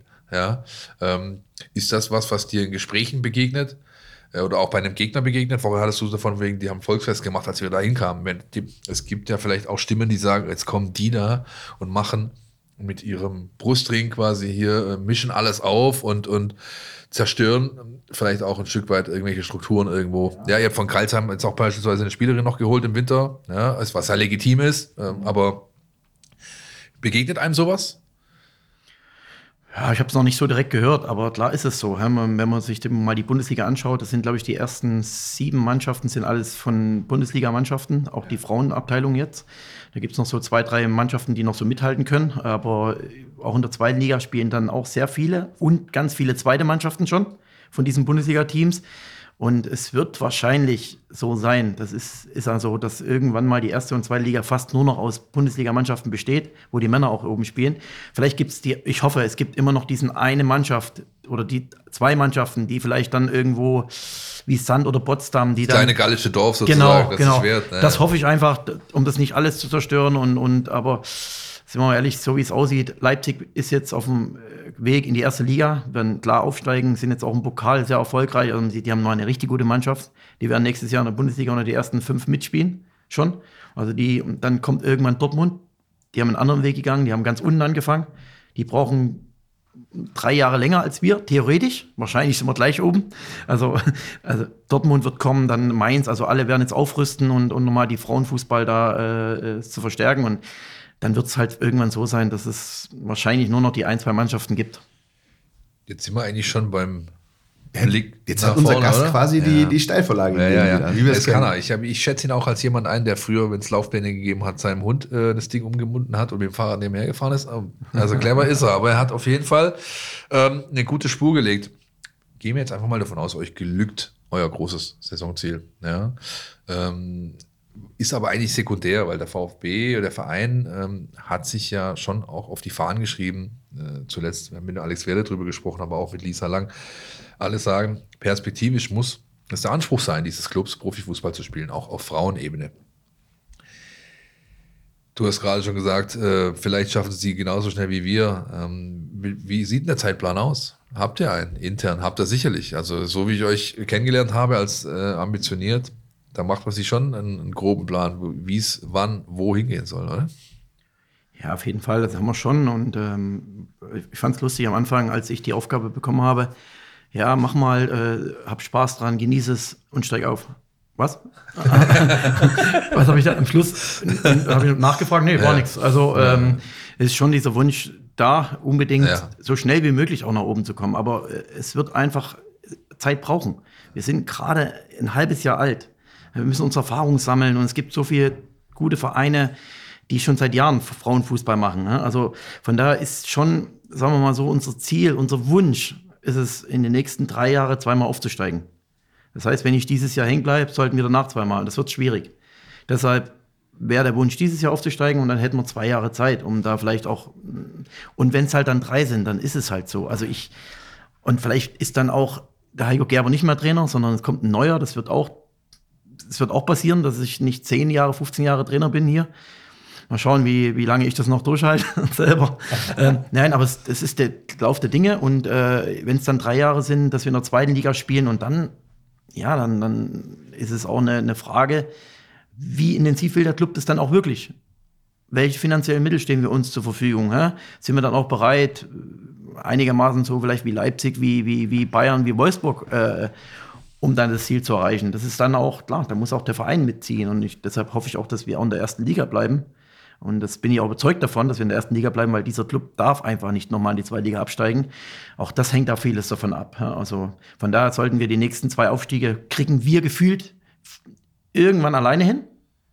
So als, als Truppe, so, drei Jahren oder in vier Jahren, das wird mal, aber irgendwann ist es auch eine Frage vom, äh, ja, was können wir bieten den, den Topspielern, die daherkommen? Einfach einen, einen guten Job, ein bisschen Handgeld, vielleicht, oder es, das ist, geht ja im Frauenfußball eh nicht ums, die Mädels werden nie damit Geld verdienen, dass sie davon ihr Leben unterhalten können.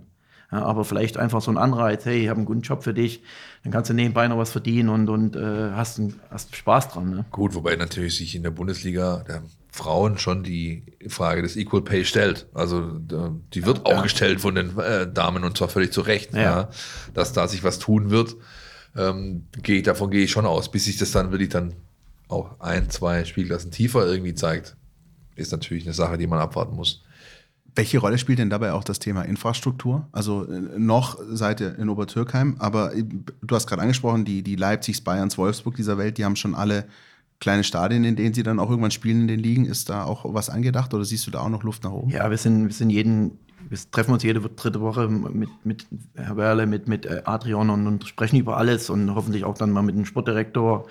Also da ist noch ein langer Weg vor uns. Wir sind in Obertürkheim, auch da versuchen wir gerade, auch mit der Stadt zusammen, vielleicht die Plätze. Ich hab, äh, wir haben einen Kunstrasenplatz da für, weiß ich, acht, neun Mannschaften. Da gibt es auch noch zwei Männermannschaften, drei Frauenmannschaften, Jugendmannschaften. Wir haben in der Regel immer nur einen halben Platz zur Verfügung zum Training. Auch das ist auf Dauer, also ist schwierig dann auf äh, äh, Mittelfeldpressing oder Übergangsspiel zu spielen, wenn man nur einen halben Platz hat. Also auch da muss einfach mehr passieren und äh, auch so ein Stadion. Ich meine, wenn wir wirklich dann aufsteigen, können wir auch hier im Amateurstadion vielleicht. Aber auf lange Sicht ist vielleicht auch dann auch mal so ein, so ein gemeinsames äh, mit der U21 so ein kleines Stadion äh, wie es Hertha hat, wie es Bayern haben, wo dann die Frauen spielen können. Das wäre natürlich, aber wie gesagt, das ist ein ganz langer Weg und das ist noch eine finanziell große Herausforderung, wo wir auch unsere Geduld haben müssen. Und so meine Mädels jetzt gerade in, in, in meiner Mannschaft, die haben noch gar nicht den Anspruch, dass sie da immer hier spielen müssen vor einem riesen Publikum und, und irgendwie Haufen Geld verdienen. Die wissen, äh, klar, irgendwann wäre es vielleicht mal schön, aber im Moment sind die damit zufrieden. Die haben einfach eine gute, gute Harmonie und aber es ist noch ist ein langer, langer Weg, um da nochmal die Richtung zu lenken. Vor, vor kurzem ist mir ein Foto untergekommen. Ähm, ich, ich kram manchmal gerne in äh, äh, unseren Agenturen, ja, in unseren Archiven. Ich habe ein äh, Bild gefunden von der VfB U17 2011. Gerade frisch gebackener Staffelmeister geworden. Und dann stehen da und knien Spieler äh, in Reihe und Glied. Davon sind 14 Profis geworden. Ja, da sind Leute dabei wie Serge Gnabry, äh, Timo Werner, äh, Joe Kimmich, äh, Philipp Förster, der jetzt in Bochum spielt beispielsweise. Rani Kedira. Rani Kedira, richtig. Und dann steht da hinten in der letzten Reihe der Heiko und guckt da rüber. Warst du Co-Trainer oder Mark Kienle damals? Ist das was, äh, was du dir auch vorstellen kannst, mal mit äh, einer Frauenmannschaft ja, zu sagen? Also nicht jetzt, dass du als Co-Trainer da stehst, sondern dass, dass Spielerinnen, die du äh, trainiert, äh, trainiert oder trainiert hast, äh, dass die so einen Weg gehen. Ja, letztlich, so, ich glaube, ein Weltstar zu werden wie Joe Kimmich wird schwierig, aber halt zumindest im Profibereich tatsächlich ankommen. Ja? Ja, also der Jahrgang war einfach unfassbar im Nachhinein. Also ich habe damals, ich wusste, dass in, in Knabri, dass in Werner einfach das Zeug dazu haben. Bei Kimmich um das jetzt einfach mal kurz äh, zu sehen. Bei Kimmich habe ich gedacht, ah, vielleicht hat er wirklich körperlich Probleme, weil er war ganz zart, klein, auch noch langsam, aber er hat halt diese absolute Fußballintelligenz und auch diesen Willen gehabt. Also auch ein flacher Timos ist da noch da drauf, der jetzt in Benfica im Tor steht. Also das ist eine Mannschaft gewesen, das werden wir so nie wieder erleben, dass da 14 äh, Bundesliga jetzt spielen. Also das ist einfach unfassbar. Ähm, aber ich kann mir das auch vorstellen. Ich bin jetzt auch ähm, gerade im Frauenfußball, ich möchte gerne was aufbauen hier beim VfB und deshalb brauchen wir vielleicht auch das ein oder andere Jahr länger. Ich bin wirklich, ich möchte gerne junge Spielerinnen haben mit Riesentalent, die bei uns hier anfangen und dann auch bei uns bleiben. Ich habe da wirklich mit, mit Svea Fleischmann, mit äh, Chiara Masinek, äh, zwei junge 17-Jährige, die so viel Qualität haben. Und da gibt es noch mal zwei, drei andere, die vielleicht schon 21 sind. Auch die Marlene Schmelz jetzt von Kreisheim, die sind so gut, auch fußballerisch schon. Und äh, da wollen wir einfach immer wieder neue dazuholen. Unsere U17, richtig gute Talente drin. Ja, die sind noch in der untersten Liga. Die müssen erst jetzt auch neu gegründet aufsteigen erstmal. Ja? Und da gibt's, die haben jetzt schon gegen Bundesligamannschaften getestet, immer nur ganz knapp verloren, auch mal eins gewonnen. Also da sind richtig Talente drin. Also wir wollen da was aufbauen über Jugend. Aber wir brauchen natürlich auch die zwei, drei, vier, fünf erfahrenen Spielerinnen. Also mit der Mannschaft würde ich dieses Jahr nicht aufsteigen, wenn ich nicht eine Anja drin hätte, wenn ich eine Kadi drin hätte, wenn ich eine, eine also die brauche ich auf jeden Fall auch, äh, auch eine Besa, die jetzt ihre Erfahrung hat, da, ähm, die brauche ich, weil die sind am Endeffekt entscheidend für den Aufstieg. Aber langfristig möchte ich natürlich auch die ein oder andere mal in der ersten, zweiten Liga sehen, hoffentlich bei uns. Und vielleicht ist auch mal eine Nationalspielerin dabei. Also ich könnte mir das vorstellen, weil bei Kimmich also so, den Weg habe ich auch nicht vermutet. Ich wusste, wenn er bei mir trainiert, wird's gut. Dann wird's gut. Aber äh, das habe ich nicht vermutet. Ich kann euch dazu mal eine kleine Geschichte erzählen. Ich war mal auf der auf der Weihnachtsfeier von Andrea Berg eingeladen. Ja, keine weiteren Fragen so hierzu. viele ja, Geschichten. Keine weiteren Fragen hierzu. Jedenfalls ähm, da waren natürlich auch alle Leute, die damals bei äh, Fairsports, also bei der Agentur ihres Mannes Uli Färber, irgendwie unter Vertrag standen. Da war natürlich auch der Uli dabei, damals noch, äh, und äh, Jo Kimmich war, äh, Jo Kimmich war dabei.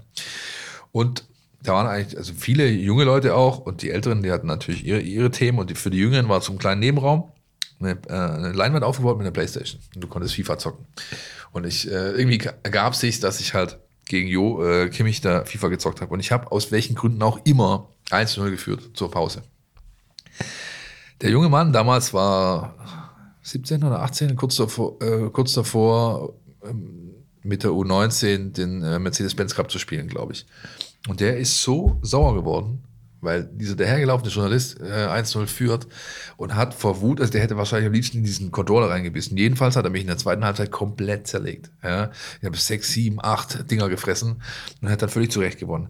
In dem Moment war bei mir, der, äh, weil du ja gerade gesagt hast, man weiß nicht so, in dem Moment war bei mir klar, der Typ wird auf jeden Fall großer. Weil wenn du wegen so einem Scheiß, auf Deutsch gesagt, so sauer bist, dann der Ehrgeiz dich zerfrisst quasi, dann ist das was, was dich als Fußballer, als angehender Profifußballer sehr weit bringen kann. Ja, und so. ja, auf jeden Fall. Also ich, das ist vielleicht auch das eine oder andere, was ich heutzutage von den Jungs vermisse. Aber ja. es ist auch schwieriger geworden für die Jungs, weil es ist natürlich auch, der, der Markt wird überschwemmt, auch von guten ausländischen Spielern, die dann herkommen und die eigenen Jugend äh, hat es immer schwerer, wie da vielleicht noch damals der 94er Jahrgang ähm, wo wir dann auch, oder auch mit den jungen Wilden, wo ich dann auch hier als, als Spieler tätig war, mit, mit äh, Korani, mit Hinkel, die dann auch die Chance bekommen haben, weil der Verein halt im Umbruch war. Und das ist halt auch schwieriger geworden und dann sind sie halt auch ungeduldiger, auch die Masse ist einfach mehr geworden. Äh, jetzt spielen selbst in der Regionalliga äh, verkappte Talente, die es eigentlich hätten schaffen können und spielen nur noch Regionalliga in Anführungsstrichen. Also es, ich verstehe die Jungs dann auch, dass sie dann auch schnell die Geduld verlieren oder vielleicht auch enttäuscht sind mit sich selber, mit der, mit, mit auch mit der mit, mit dem Umfeld und ja, es ist schwierig, aber mir fehlt vielleicht auch hin und wieder diese dieser Eigenantrieb, dass ich halt sage, hey, so wie ein Kimmich, ich gehe dann halt selber noch mal raus und, und kick dann noch hundertmal gegen eine Wand, äh, ohne dass der Ball runterfällt oder irgendwas. Das fehlt mir vielleicht heute so aber ist auch schwieriger geworden. Freundlich formuliert Commitment, äh, ein bisschen anders formuliert die Besessenheit, die wahrscheinlich auch bei ja. Jo Kimmich gerade einfach wahnsinnig das ist äh, es war, es war genau Besessenheit ist das richtige Wort. Ja. Aber unser Gast hat gerade schon wieder eine richtig schöne Überleitung hingelegt, nämlich äh, zum den NLZ News und zu denen kommen wir jetzt nach der Werbung. Du willst nicht nur jede Woche den Podcast hören, sondern zu jeder Zeit voll über den VfB Stuttgart informiert sein? Mit dem Mein VfB Plus Abo bleibst du immer auf Ballhöhe. Erhalte Zugriff auf das Matchcenter, Live-Ticker, multimediale Inhalte und vieles mehr. Jetzt die Mein VfB App runterladen und das Abo vier Wochen kostenlos testen. Verfügbar im Apple App Store und im Google Play Store. NLZ News. Neues von den Nachwuchsmannschaften. Heiko, ein paar von diesen verkappten Talenten, von denen du gerade sprachst, die haben am äh, letzten Freitagabend 2-2 im Dietmar-Hauptstadion gespielt. Nämlich die Jungs von Frank Fahrenhaus äh, gegen die TSG 2. Ja. Warst du da noch bei? Also wie ist das äh, erstmal mit dieser Rolle, weil du vorher selbst, ich bin ja noch Co-Trainer beim VfB 2. Ist das, also dann lebst du ja quasi hier. Gehst du überhaupt noch nach Hause oder, oder wie? Also, ja. also erstmal sind es keine verkappten Talente, sondern es sind noch Talente. Ja. Also die haben ihren Weg noch vor sich, die meisten. Ja. Also sind echt richtig gute Jungs dabei. Ähm, auch so menschlich und, und klar, die träumen alle davon, äh, auch gerne mal oben mit zu trainieren. Ja auch das ist es im Moment, äh, verstehe ich auch Bruno Labbadia oder jetzt das Umfeld gerade, dass es vielleicht auch nicht der richtige Zeitpunkt ist, jetzt noch Experimente zu machen. Wir brauchen einfach Punkte, müssen Siege wollen. Und, äh, aber ich glaube, wir haben so viele gute Jungs da drin und die werden, einige davon werden wir wiedersehen. Ob es vielleicht dann erste Liga, zweite Liga ist, vielleicht nicht bei uns, aber irgendwo. Und ja, die haben jetzt auch ein sehr gutes Spiel in, in, in Hoffenheim gemacht gegen auch eine, Mann, eine Mannschaft, die die sehr viel Talent hat und äh, das war dann ein gutes 2-2 und ich bin beim Training immer noch dabei, die ganze Woche. Okay. Dienstag, Mittwoch, Donnerstag, Freitag nehme ich mich manchmal raus. Abends dann halt wie heute Abend dann auch noch mit den, mit den Frauentraining. Also ich habe sehr lange Tage gerade, aber es macht mir einfach mega Spaß. Ja. Und bekomme aber auch meine Frei, Frei, Freizeit vom, vom, vom Team 21. Also Frank sagt dann auch, hey, Freitag bleibst du mal weg oder Samstag früh machst du noch kurz. Äh, die, die nicht im Kader sind, trainiere ich noch eine Stunde, habe ich einen ganzen Samstag frei. Also ist, es ist schon so, dass ich auch meine Freiheiten habe, nicht mehr ganz so viel dabei bin bei der U21, aber ich möchte es auch nicht vermissen, weil da so viele gute Jungs dabei sind und es Ja. jeden Tag macht mir Spaß. Ja, ich wollte das gar nicht, äh, ich wollte das gar nicht abwertend sagen, Nein, das, nein. das Verkappte, Ja. ähm, sondern halt Jungs, die vielleicht noch da stecken und schon weiter sein könnten. Ich habe Das- es schon so verstanden. Ja, ja. Jetzt nach diesem Punkt äh, in Hoffenheim geht's am kommenden Wochenende gegen Koblenz weiter. Äh, Sonntag 14 Uhr. Heiko, welche Chancen rechnest du der U21 in diesem Jahr aus? Oder anders gefragt, wenn man sich die Regionalliga-Tabelle gerade anschaut, ist das so ein bisschen, geht so ein bisschen Richtung Niemandsland gerade. Wie, wie siehst du die Chancen und wie wirst du jetzt die, die, die Mannschaft auch anpacken wollen, damit es Motivation gibt, damit man nicht möglicherweise noch äh, schlaufen lässt und unten reinrutscht? Wie siehst du die Lage der Liga? Also man könnte, glaube ich, nicht mehr unten reinrutschen dieses Jahr. Ja. Äh, Das muss man auch mal sagen. Äh, Die Regionalliga Süd ist einfach richtig gut. Da spielen, haben wir gerade angesprochen, viele äh, gute Fußballer. Auch ältere Fußballer, die dann vielleicht ihren, ihren letzten äh, Jahre noch genießen. Also das sind richtig gute Kicker dabei. Und wir haben auch die letzten Jahre immer mal Phasen. Letztes Jahr war es ganz schlimm. Vor zwei Jahren haben wir auch mal Phase gehabt, wo wir gegen Abstieg gekämpft haben. Das war dieses Jahr eigentlich nie der Fall. Wir stehen im gesicherten Mittelfeld. Und ich traue der Mannschaft eigentlich noch viel zu. Ganz nach oben wird es nicht reichen, dafür haben wir einfach zu viel Rückstand. Da haben wir auch ein paar, ich glaube, acht Unentschieden, war Unentschieden zu viel, wo wir hätten gewinnen können. Aber da ist so viel Potenzial drin, auch mit richtig jungen Talenten, mit ein paar erfahrenen Spielern, wo ich sage, ich bin der Meinung, dass äh, irgendwo ein Platz, Platz unter den ersten fünf, ersten vier möglich ist. Und das wäre schon eine gute Leistung. Also das ist, ist echt so, dass man mit so einer jungen Mannschaft jede Woche bei einer gestandenen Regionalligamannschaft dann bestehen muss. Also ich glaube, wir werden Koblenz und das ist einfach so viel Qualität drin, werden wir besiegen, bin ich überzeugt davon. Und dann ähm, können wir das nächste Auswärtsspiel wieder angehen. Also ich glaube, wir werden am Ende irgendwo zwischen drei und fünf stehen. Sonntag hier auf dem Einser, oder? Glaube ich, spielt er, oder? Ja, genau. Ich bin leider nicht da, weil ich selber noch ein Testspiel habe in Würzburg mit den Mädels und äh, wie gesagt, bin aber immer im Handy dabei, mit Herzen dabei bei den Jungs und ja. Und äh, um noch mal eine Frage, wie kann man die Jungs begei- äh, dazu motivieren, jetzt auch noch das Beste rauszuholen? Erstens kriegen sie immer noch ein paar Euro, wenn sie, wenn sie eine Punktprämie, die ist bei weitem nicht so wie bei den Profis, äh, aber es ist trotzdem für die Jungs ein Anreiz auf der einen Seite.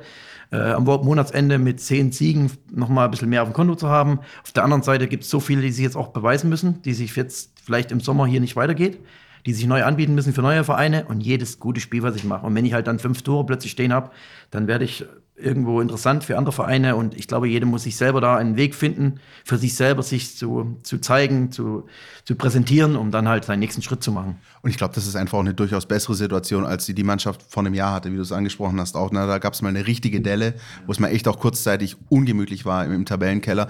Das ist dann schon besser, so wie es gerade ist. Oft genug kann ich mich noch erinnern, mit, mit Frank gesprochen, der, der hat irgendwann auch nicht mehr gewusst, was er noch machen soll. Ja, da waren, also, da waren viele Hebel schon gezogen. Ja, Ja, wir hatten aber auch, wir hatten glaube ich auch, es lag, wahrscheinlich, wahrscheinlich liegt es an mir, da hatten wir auch zwölf verletzte Spieler, wir sind teilweise. Hast du umgedreht? Ja, ja. oder? Januar, Februar, März haben wir mit acht Mann trainiert. Also Ja, was ja. willst du denn für, für, für Trainingsqualität reinbringen? Mit acht Spielern in der Vorbereitung, die ganze Vorbereitung.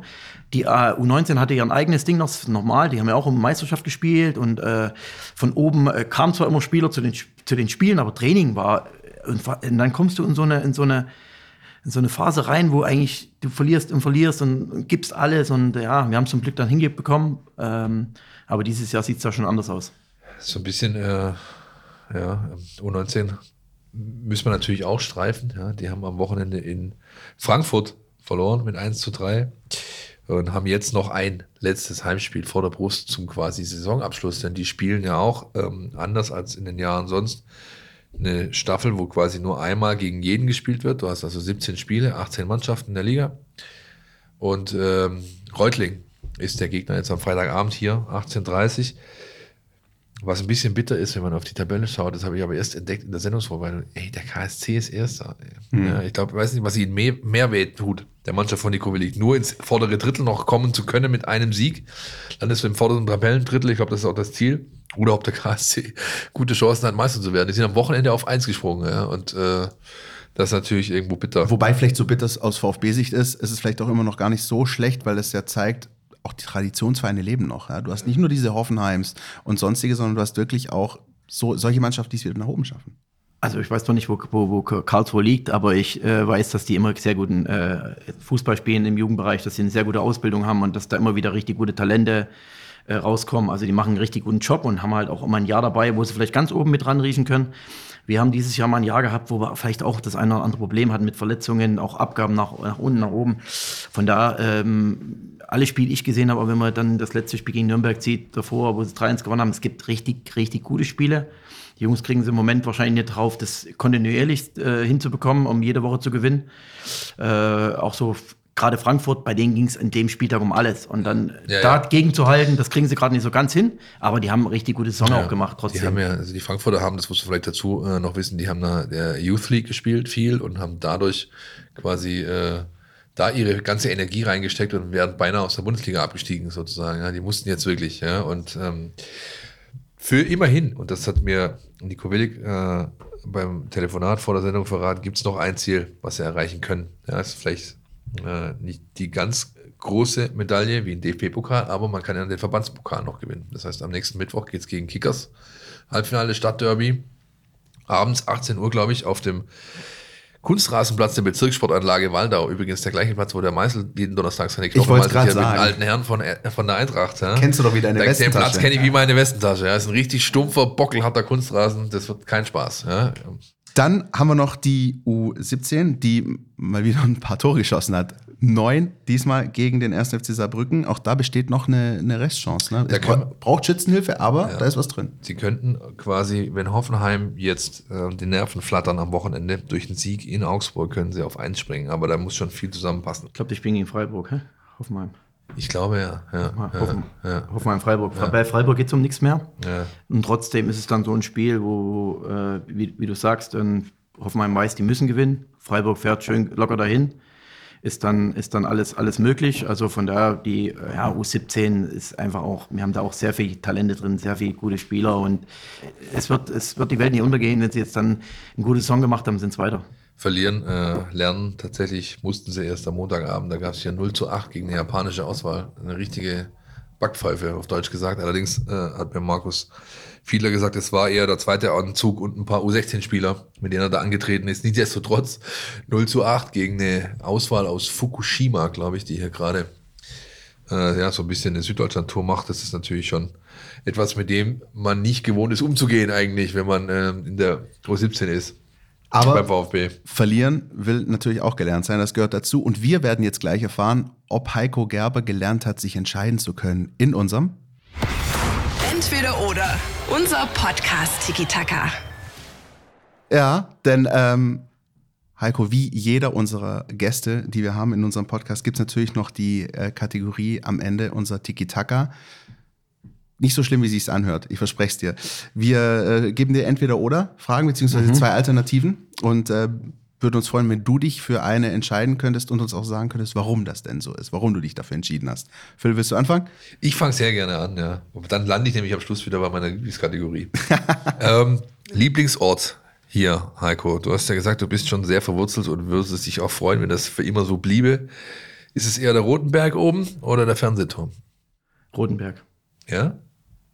Kam wie aus der Pistole geschossen. Ja, weil ich äh, hier in der, ich wohne jetzt in Rommelshausen. Okay. Und das ist, äh, kann man von hinten über, über den äh, Kappelberg äh, zum Rodenberg. Ich finde es einfach wunderschön da. Äh, der Ausblick und auch die Weinberge. Man kann echt schön spazieren gehen am Wochenende und ab und zu findet man vielleicht auch mal eine Gaststätte, die ein Bier hat. Äh, das ist von daher, also ich finde es einfach schön. Es gibt da, glaube ich, die Waldschenke Sieben Linden da oben Ja. irgendwo. soweit Ja, da ich sind wir mit meinen Mädels in der Vorbereitung hochgewandert. Äh, und dann drüben wieder runter und drüben wieder hoch äh, Richtung, Richtung Jägerhaus in Esslingen. Ja, ja.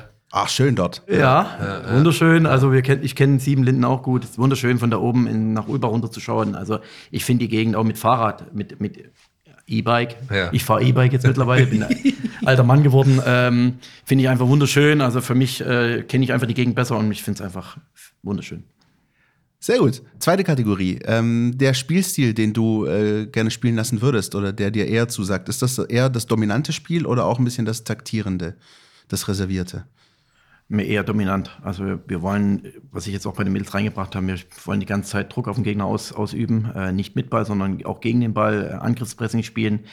Ähm, mir, mir, gefällt es einfach, aber natürlich muss man auch, äh, wenn man den Ball gewinnt, natürlich dann auch irgendwo eine Ballzirkulation hinbekommen, dominant mit dem Ball agieren, aber wir wollen nicht äh, reagieren, wir wollen die ganze Zeit agieren. Und das, die, Mann, die Mannschaft hat so viel Power mittlerweile, dass sie das auch kann. Und das ist so meine, meine Art, Fußball zu spielen. Und äh, ich sehe es meistens auch, aber es gibt auch Phasen, wo es, wo es noch nicht so läuft. Letzte äh, Kategorie, immer die Kategorie Kulinarik. Ich mag sie. Es geht diesmal nicht um Essen, sondern um Drinks. Bier im Festzelt oder Weinchen am Eckensee? Bier im Festzelt. Ja? Ja, ich äh, komme aus äh, Gegend Sachsen. Äh, ja, gibt auch Weingegend. Ähm, aber irgendwo so als ja, jüngere Zeit, wir haben mehr, mehr, Bier getrunken als, als Jungs, nicht so den, den Wein. Deshalb trinke ich gerne Bier. Mittlerweile muss ich aber auch sagen, durch viele Freunde, die hier aus der Gegend kommen, wenn ich so ein, so ein schönes Weinfest äh, äh erlebe, auch in den Weinbergen, die ja. Weinwandertage, also ja. einfach mega. Trinke ich auch wirklich gerne mal Wein mittlerweile. Also mittlerweile hält sich fast die Waage. Wenn ich die Wahl hätte, auf was ich verzichten müsste, würde ich vielleicht eher auf Wein verzichten, weil ich denke, so ein schönes Bierchen, das ist schon mal zwischendurch. Ich trinke ja meist nur eins, also von daher passt das. Na, ich sehe schon, der junge Mann das ist, ist doch klar. mehr als nur verwurzelt hier in der Region. Das war's schon, war nicht so schlimm, oder jetzt die Kategorie? Nee, war gut. Ja, sehr gut. Also dann freuen wir uns und natürlich auch, dass du die Zeit genommen hast, äh, mit uns zu quatschen. Gerne wieder. Ähm, vielleicht ja nach dem Aufstieg. Wir drücken alle Daumen, dass es äh, klappt ja. und dass am Ende der VfB oben steht. Ja, wir steigen jetzt wieder in unsere kleine Zeitmaschine, flitzen zurück ins Pressehaus und gucken nochmal auf das Spiel des VfB am Samstag in Frankfurt. Swoosh, da sind wir wieder. Kannst du dich erinnern, Christian, diese Filme mit Bud Spencer und Terence Hill, wo die in so ein, äh, auf Miami in so ein Boot gehen, in, in, in, in, in den Burgerladen, in den Toilette, nee, im Burgerladen gehen sie in eine Toilette rein und kommen auf irgendein so Boot von so einem größenwahnsinnigen Typ wieder raus, der die Weltherrschaft übernehmen will. Ganz so ist es jetzt bei uns nicht gelaufen, aber ähnlich. Du, als jemand, der jeden Feiertag dazu nutzt, äh, Kabel 1 äh, zu bingen von morgens bis abends. Weiß ich, wovon du redest. Ich habe auch noch so ein bisschen gedacht an die Zauberkugel bei Mareike Amado in der Mini-Playback-Show. Ich weiß nicht, ob ich da noch war Nein, so das war nie meins. Nein, ja, okay. Nein. Was aber meins ist, Christian, ist das Frankfurter Waldstadion. Ja, Oder generell Frankfurt, generell diese Mannschaft, dieser Verein, dieses ganze Duell mit seiner Historie gegen den VfB auch. Für mich ich habe das schon ganz oft gesagt. Ich sage es eigentlich jedes Mal, wenn wir gegen Frankfurt äh, antreten, dann am Wochenende. Wir, sage ich schon. Ähm, das ist ein Highlight für mich, ein absolutes Highlight. Ich erinnere mich dann einfach immer daran, am Hand, an der Hand vom Papa auf dem Waldparkplatz, der Gang zum Stadion, äh, vielleicht auch mal äh, eher im Stechschritt oder gerannt als spaziert, aus gewissen Gründen. Ähm, die Rindswurst, äh, der Appleboy, was auch immer, ja. Ähm, das ist einfach. Aber der hoffentlich nicht als Kind. Nein, natürlich nicht. Aber, aber, aber ähm, es gibt einfach ganz, ganz viele tolle Erlebnisse und Rückblicke, wenn ich nur diese Spiele anschaue, die wir da schon erlebt haben, ja, mit, äh, mit 5 zu 4 und was weiß ich denn alles, ja. Und da ist einfach immer bei mir so ein kleines bisschen Kribbeln angesagt wenn es gegen Frankfurt geht. Ehrlich gesagt ist die Eintracht das, was der KSC gern wäre. Ja? Nämlich ein richtiger, ähm, ja, ich, Derby kann es nicht sagen, aber ein richtiger Highlight-Gegner, ohne den eine Saison nicht vollständig ist. Wenn wir nicht gegen Eintracht Frankfurt spielen, schon wieder wir, dann ist für mich eine Bundesliga-Saison nicht vollständig. Wir merken, Philipp Meisel ist angezündet heute.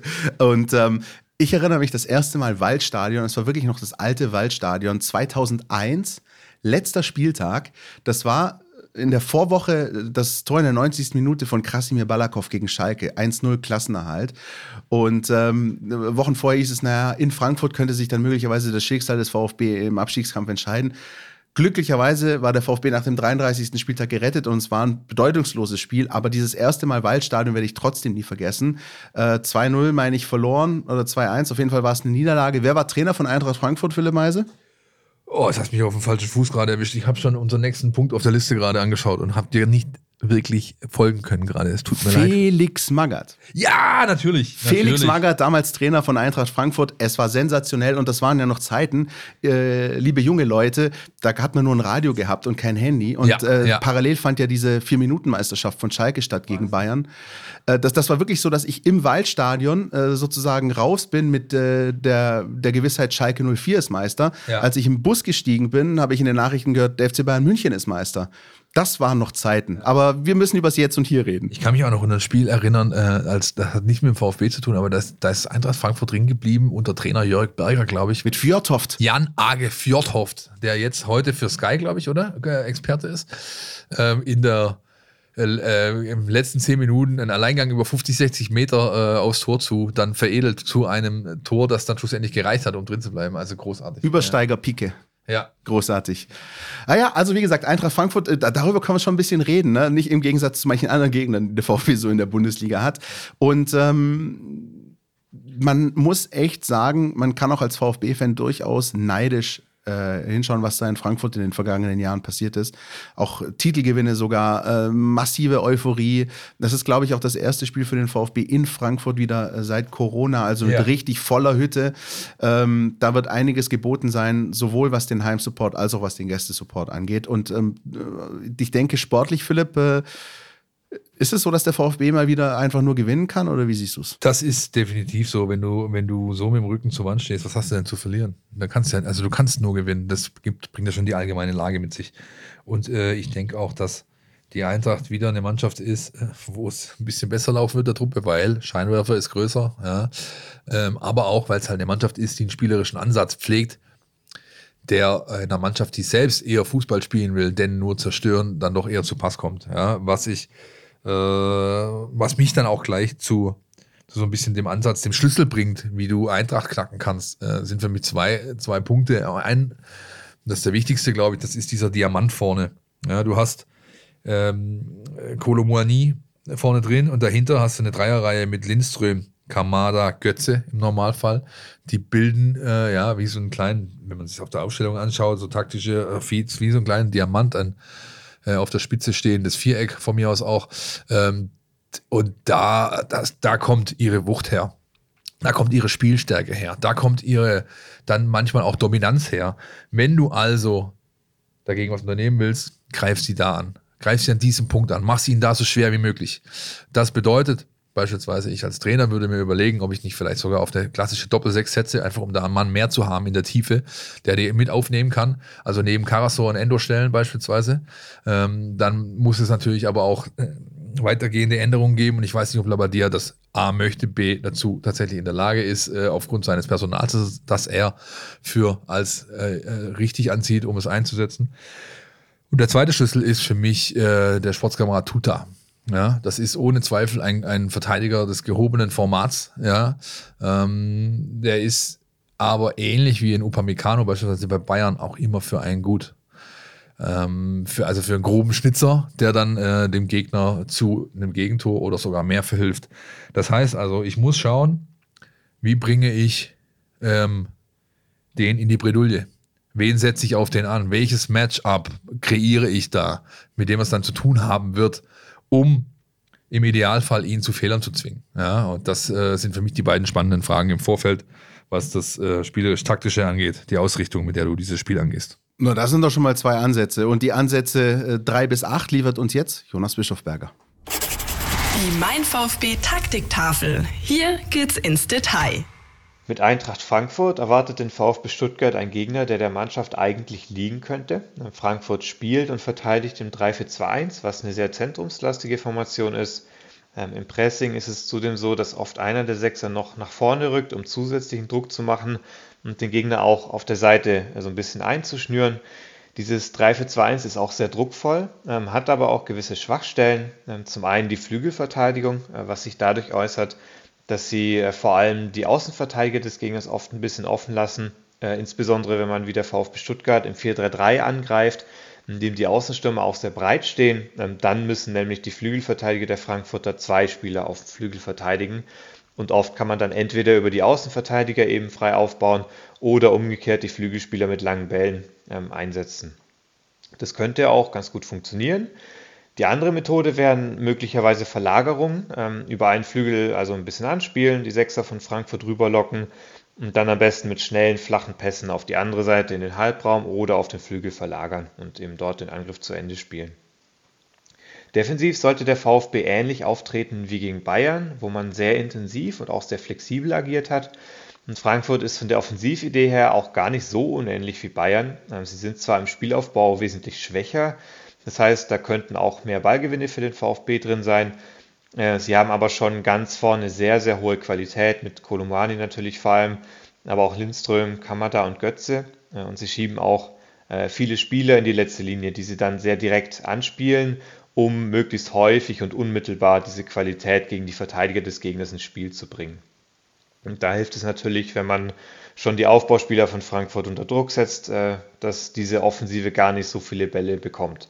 Und trotzdem wird es natürlich Momente geben, wo Frankfurt die Defensive des VfB beschäftigen wird, wo man ähm, die 1 gegen 1 Situation gewinnen muss, Flanken verteidigen muss und einfach mit möglichst wenig Fehlern ähm, agieren muss, was dann natürlich immer äh, eine Gefahr in sich trägt, ähm, auch wenn Frankfurt eben systematisch nach einem Gegner aussieht, der dem VfB ganz gut liegen müsste.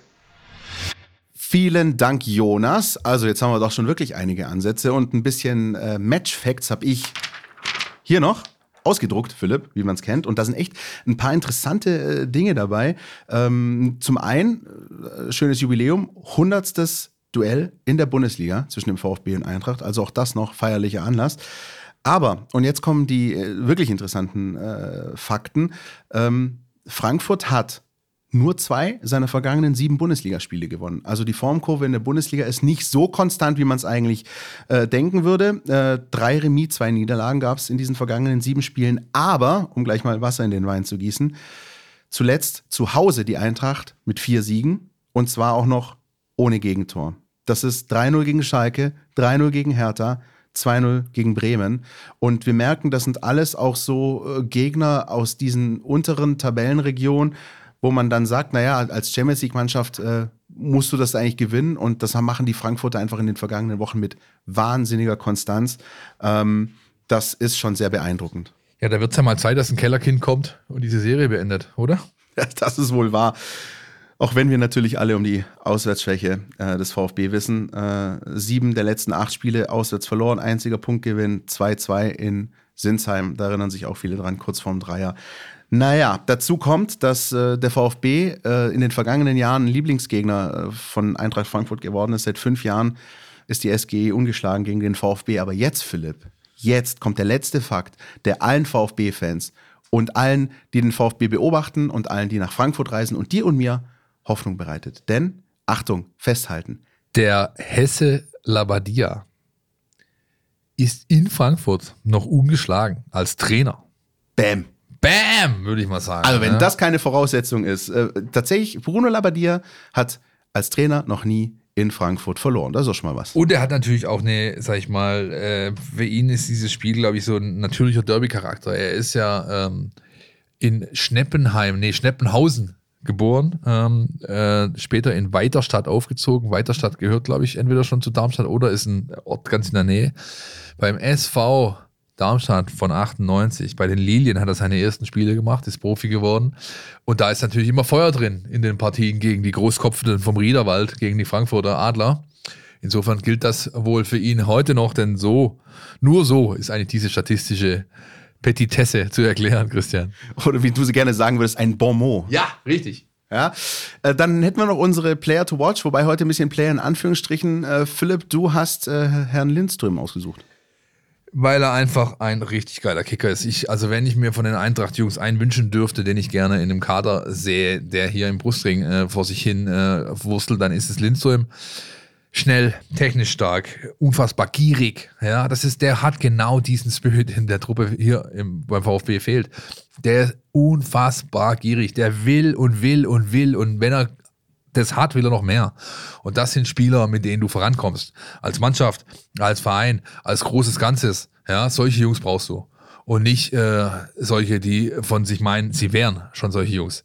Ja, und deswegen habe ich ihn ausgewählt. Ähm, er macht seine Tore. Er ist ähm, kaum zu greifen für seine Gegenspieler. Er ist von diesem Diamanten, von dem ich vorher gesprochen äh, habe, für mich mindestens gleichwertig mit Kolomyani.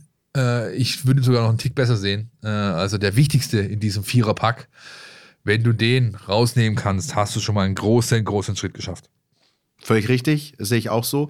Ähm, auch so ein bisschen eine Art unbesungener Held bei der Eintracht. Also viele reden immer über die anderen, über Lindström wird wenig gesprochen. Und genauso geht es mir mit meinem, deswegen in Anführungsstrichen Player to Watch, wenn es um Eintracht Frankfurt geht. Ich könnte vier, fünf, sechs, sieben Spieler wahrscheinlich raussuchen, über die es ähm, zu sprechen wert wäre. Aber ich habe Oliver Glasner genommen, den Trainer, ausnahmsweise, weil ich finde, er ist wirklich der komplette Unsung Hero ein bisschen. Also wenn man sich das anschaut, was die Eintracht in den vergangenen Jahren geleistet hat, auch auf internationalem Parkett, ähm, was für eine Mentalität da entwickelt wurde, was für, ein, was, für ein, was für eine Wucht dieser Verein, die er sowieso schon qua Historie hat, aber was für eine Wucht er nochmal oben drauf gelegt hat, dann hat das in meinen Augen auch viel mit äh, dem Trainer zu tun, das äh, absolute Mastermind äh, dieser Eintracht-Mannschaft. Und ich finde, Oliver Glasner ist auch so, er ist auch nicht oft so der Lautsprecher ne, wie andere Trainer. Ne? Er ist, er ist äh, nicht einer, der irgendwie viel quasselt wie Nagelsmann. Er ist keiner, der irgendwie ständig rumhampelt wie äh, Christian Streich. Äh, aber er macht einfach sein Ding. Und ich finde wahnsinnig äh, angenehm, wie er auch nach den Spielen äh, sich äußert. Die gewinnen mal eben in Barcelona und er steht da und analysiert das Spiel ganz nüchtern. Der holt sie dann auch wieder zurück auf den Boden der Tatsachen, wenn sie mal drohen abzuheben. Ganz, ganz spannender Trainer für mich. Und der einzige, wenn man einen kurzen Rückblick wagt, der aus dieser äh, famosen äh, Trainerrochade damals mit äh, Hütter und Rose äh, erfolgreich sozusagen herausgegangen ist, als er danach von Wolfsburg eben nach Frankfurt gewechselt ist. Und die Älteren werden sich erinnern, es gab mal eine Zeit, da war Oliver Glasner sogar auf dem Zettel der VfB-Verantwortlichen, äh, als er noch in Österreich tätig war. Richtig. Ähm, da war er Trainer beim LASK, ja, ja genau. dem Linzer Athletik Sportclub. Ähm, mein äh, so Guilty Pleasure Verein von Österreich eigentlich, wenn man so möchte. Der Lask und ähm, kam dann nach Deutschland äh, und hat es ja auch dann in Wolfsburg natürlich geschafft, gleich aus so einem Gemischtwarenladen von hochbezahlten und mittelmäßig talentierten Leuten eine gute Truppe zu formen. Ja? Und äh, jetzt hat er das in Eintracht Frankfurts Diensten wieder hinbekommen, wenn auch mit ein bisschen Anlaufzeit. Und ich glaube, wer möchte, dem lege ich jetzt äh, die sogenannte Dokumentation bei dem Streaming-Sender Datsen ans Herz. Da gibt es nämlich eine über Eintracht Frankfurt. Ich glaube, sie heißt Erfolg im Herzen Europas. Äh, die ist so ein bisschen aus drei Perspektiven erzählt und da spielt natürlich auch der Blick auf den Trainer eine Rolle. Könnt ihr euch gerne anschauen und dann, ähm, ja, geht es euch vielleicht ähnlich wie Christian und mir. Der Typ ist ein richtig guter. Definitiv. So, dann äh, drehen wir den Fokus mal wieder auf den VfB und schauen da, was das Personal so hergibt. Ähm, was wir wissen, ist, dass auch weiter Seru Girassi nicht dabei sein wird. Ähm, das wird eher nichts mehr bis zur Länderspielpause.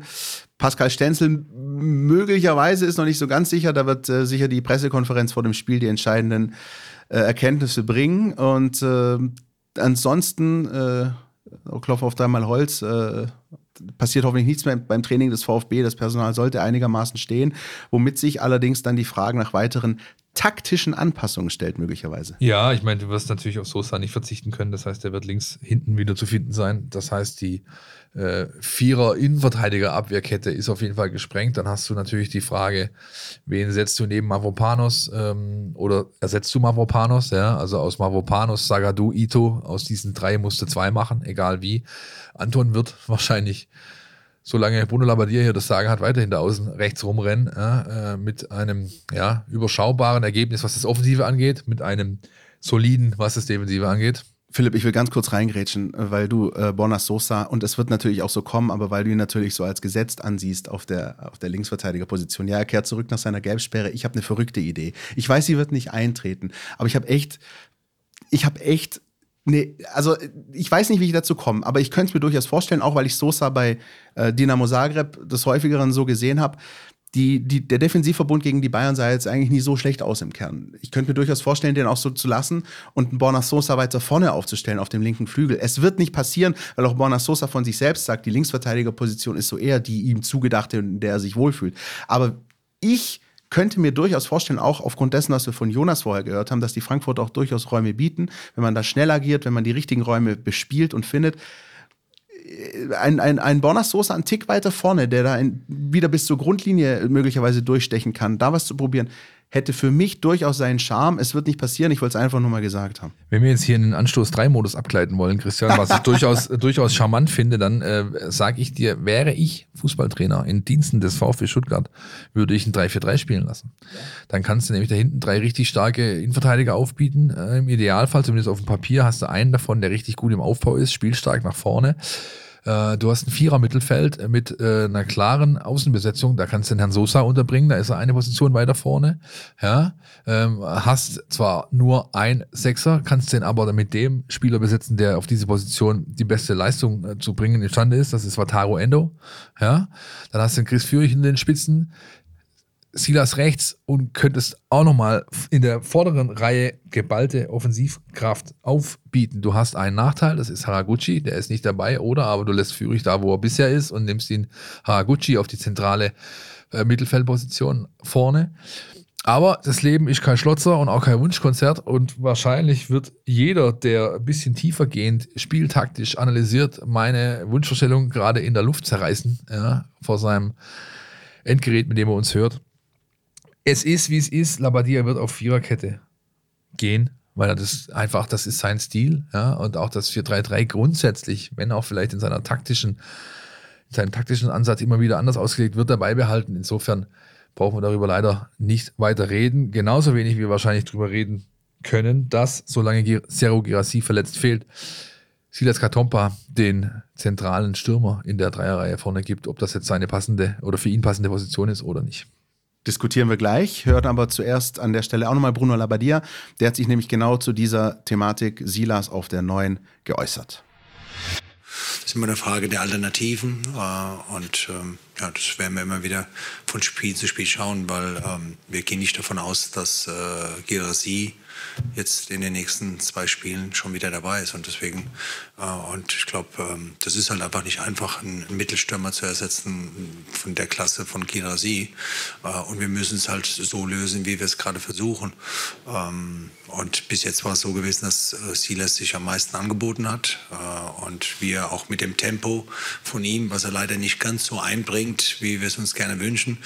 Ähm, ich glaube aber, dass es mal unabhängig von der, von der Position ist, weil das auf Außen bis jetzt auch noch nicht so ganz umgesetzt hat, wie wir es gerne sehen wollten und wie man es auch schon beim VfB gesehen hat. Ähm, das ist sicherlich für uns auch äh, ein Problem, dass, dass da noch zu wenig kommt. Ähm, aber wir, wir arbeiten mit ihm und, und wir brauchen seine, seine Dynamik. Äh, und deswegen müssen wir erstmal abwarten, was jetzt für nächste Woche ansteht.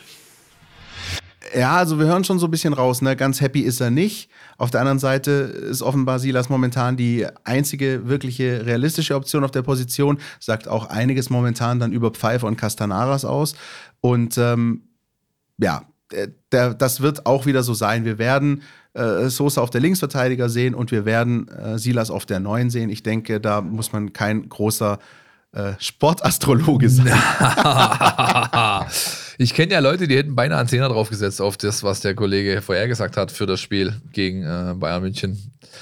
Immerhin waren es ja nur ein Zehner, den man gesetzt hat. Naja, jedenfalls. Ähm, Wie siehst du es, Silas auf der Neuen? Ich sehe es so, dass halt nicht nur die falsche Position da eine Rolle spielt, sondern auch seine aktuelle Form. Mhm. Die ist halt nicht gut. Ja? Also eine, äh, die Formkurve des jungen Mannes, die zeigt jetzt nicht unbedingt nach oben. Das tut sie schon länger nicht. Ja. Ähm, es gibt spitze Zungen, die behaupten, das letzte gute Spiel hat er gemacht, da hat er noch Magituka geheißen. Ja.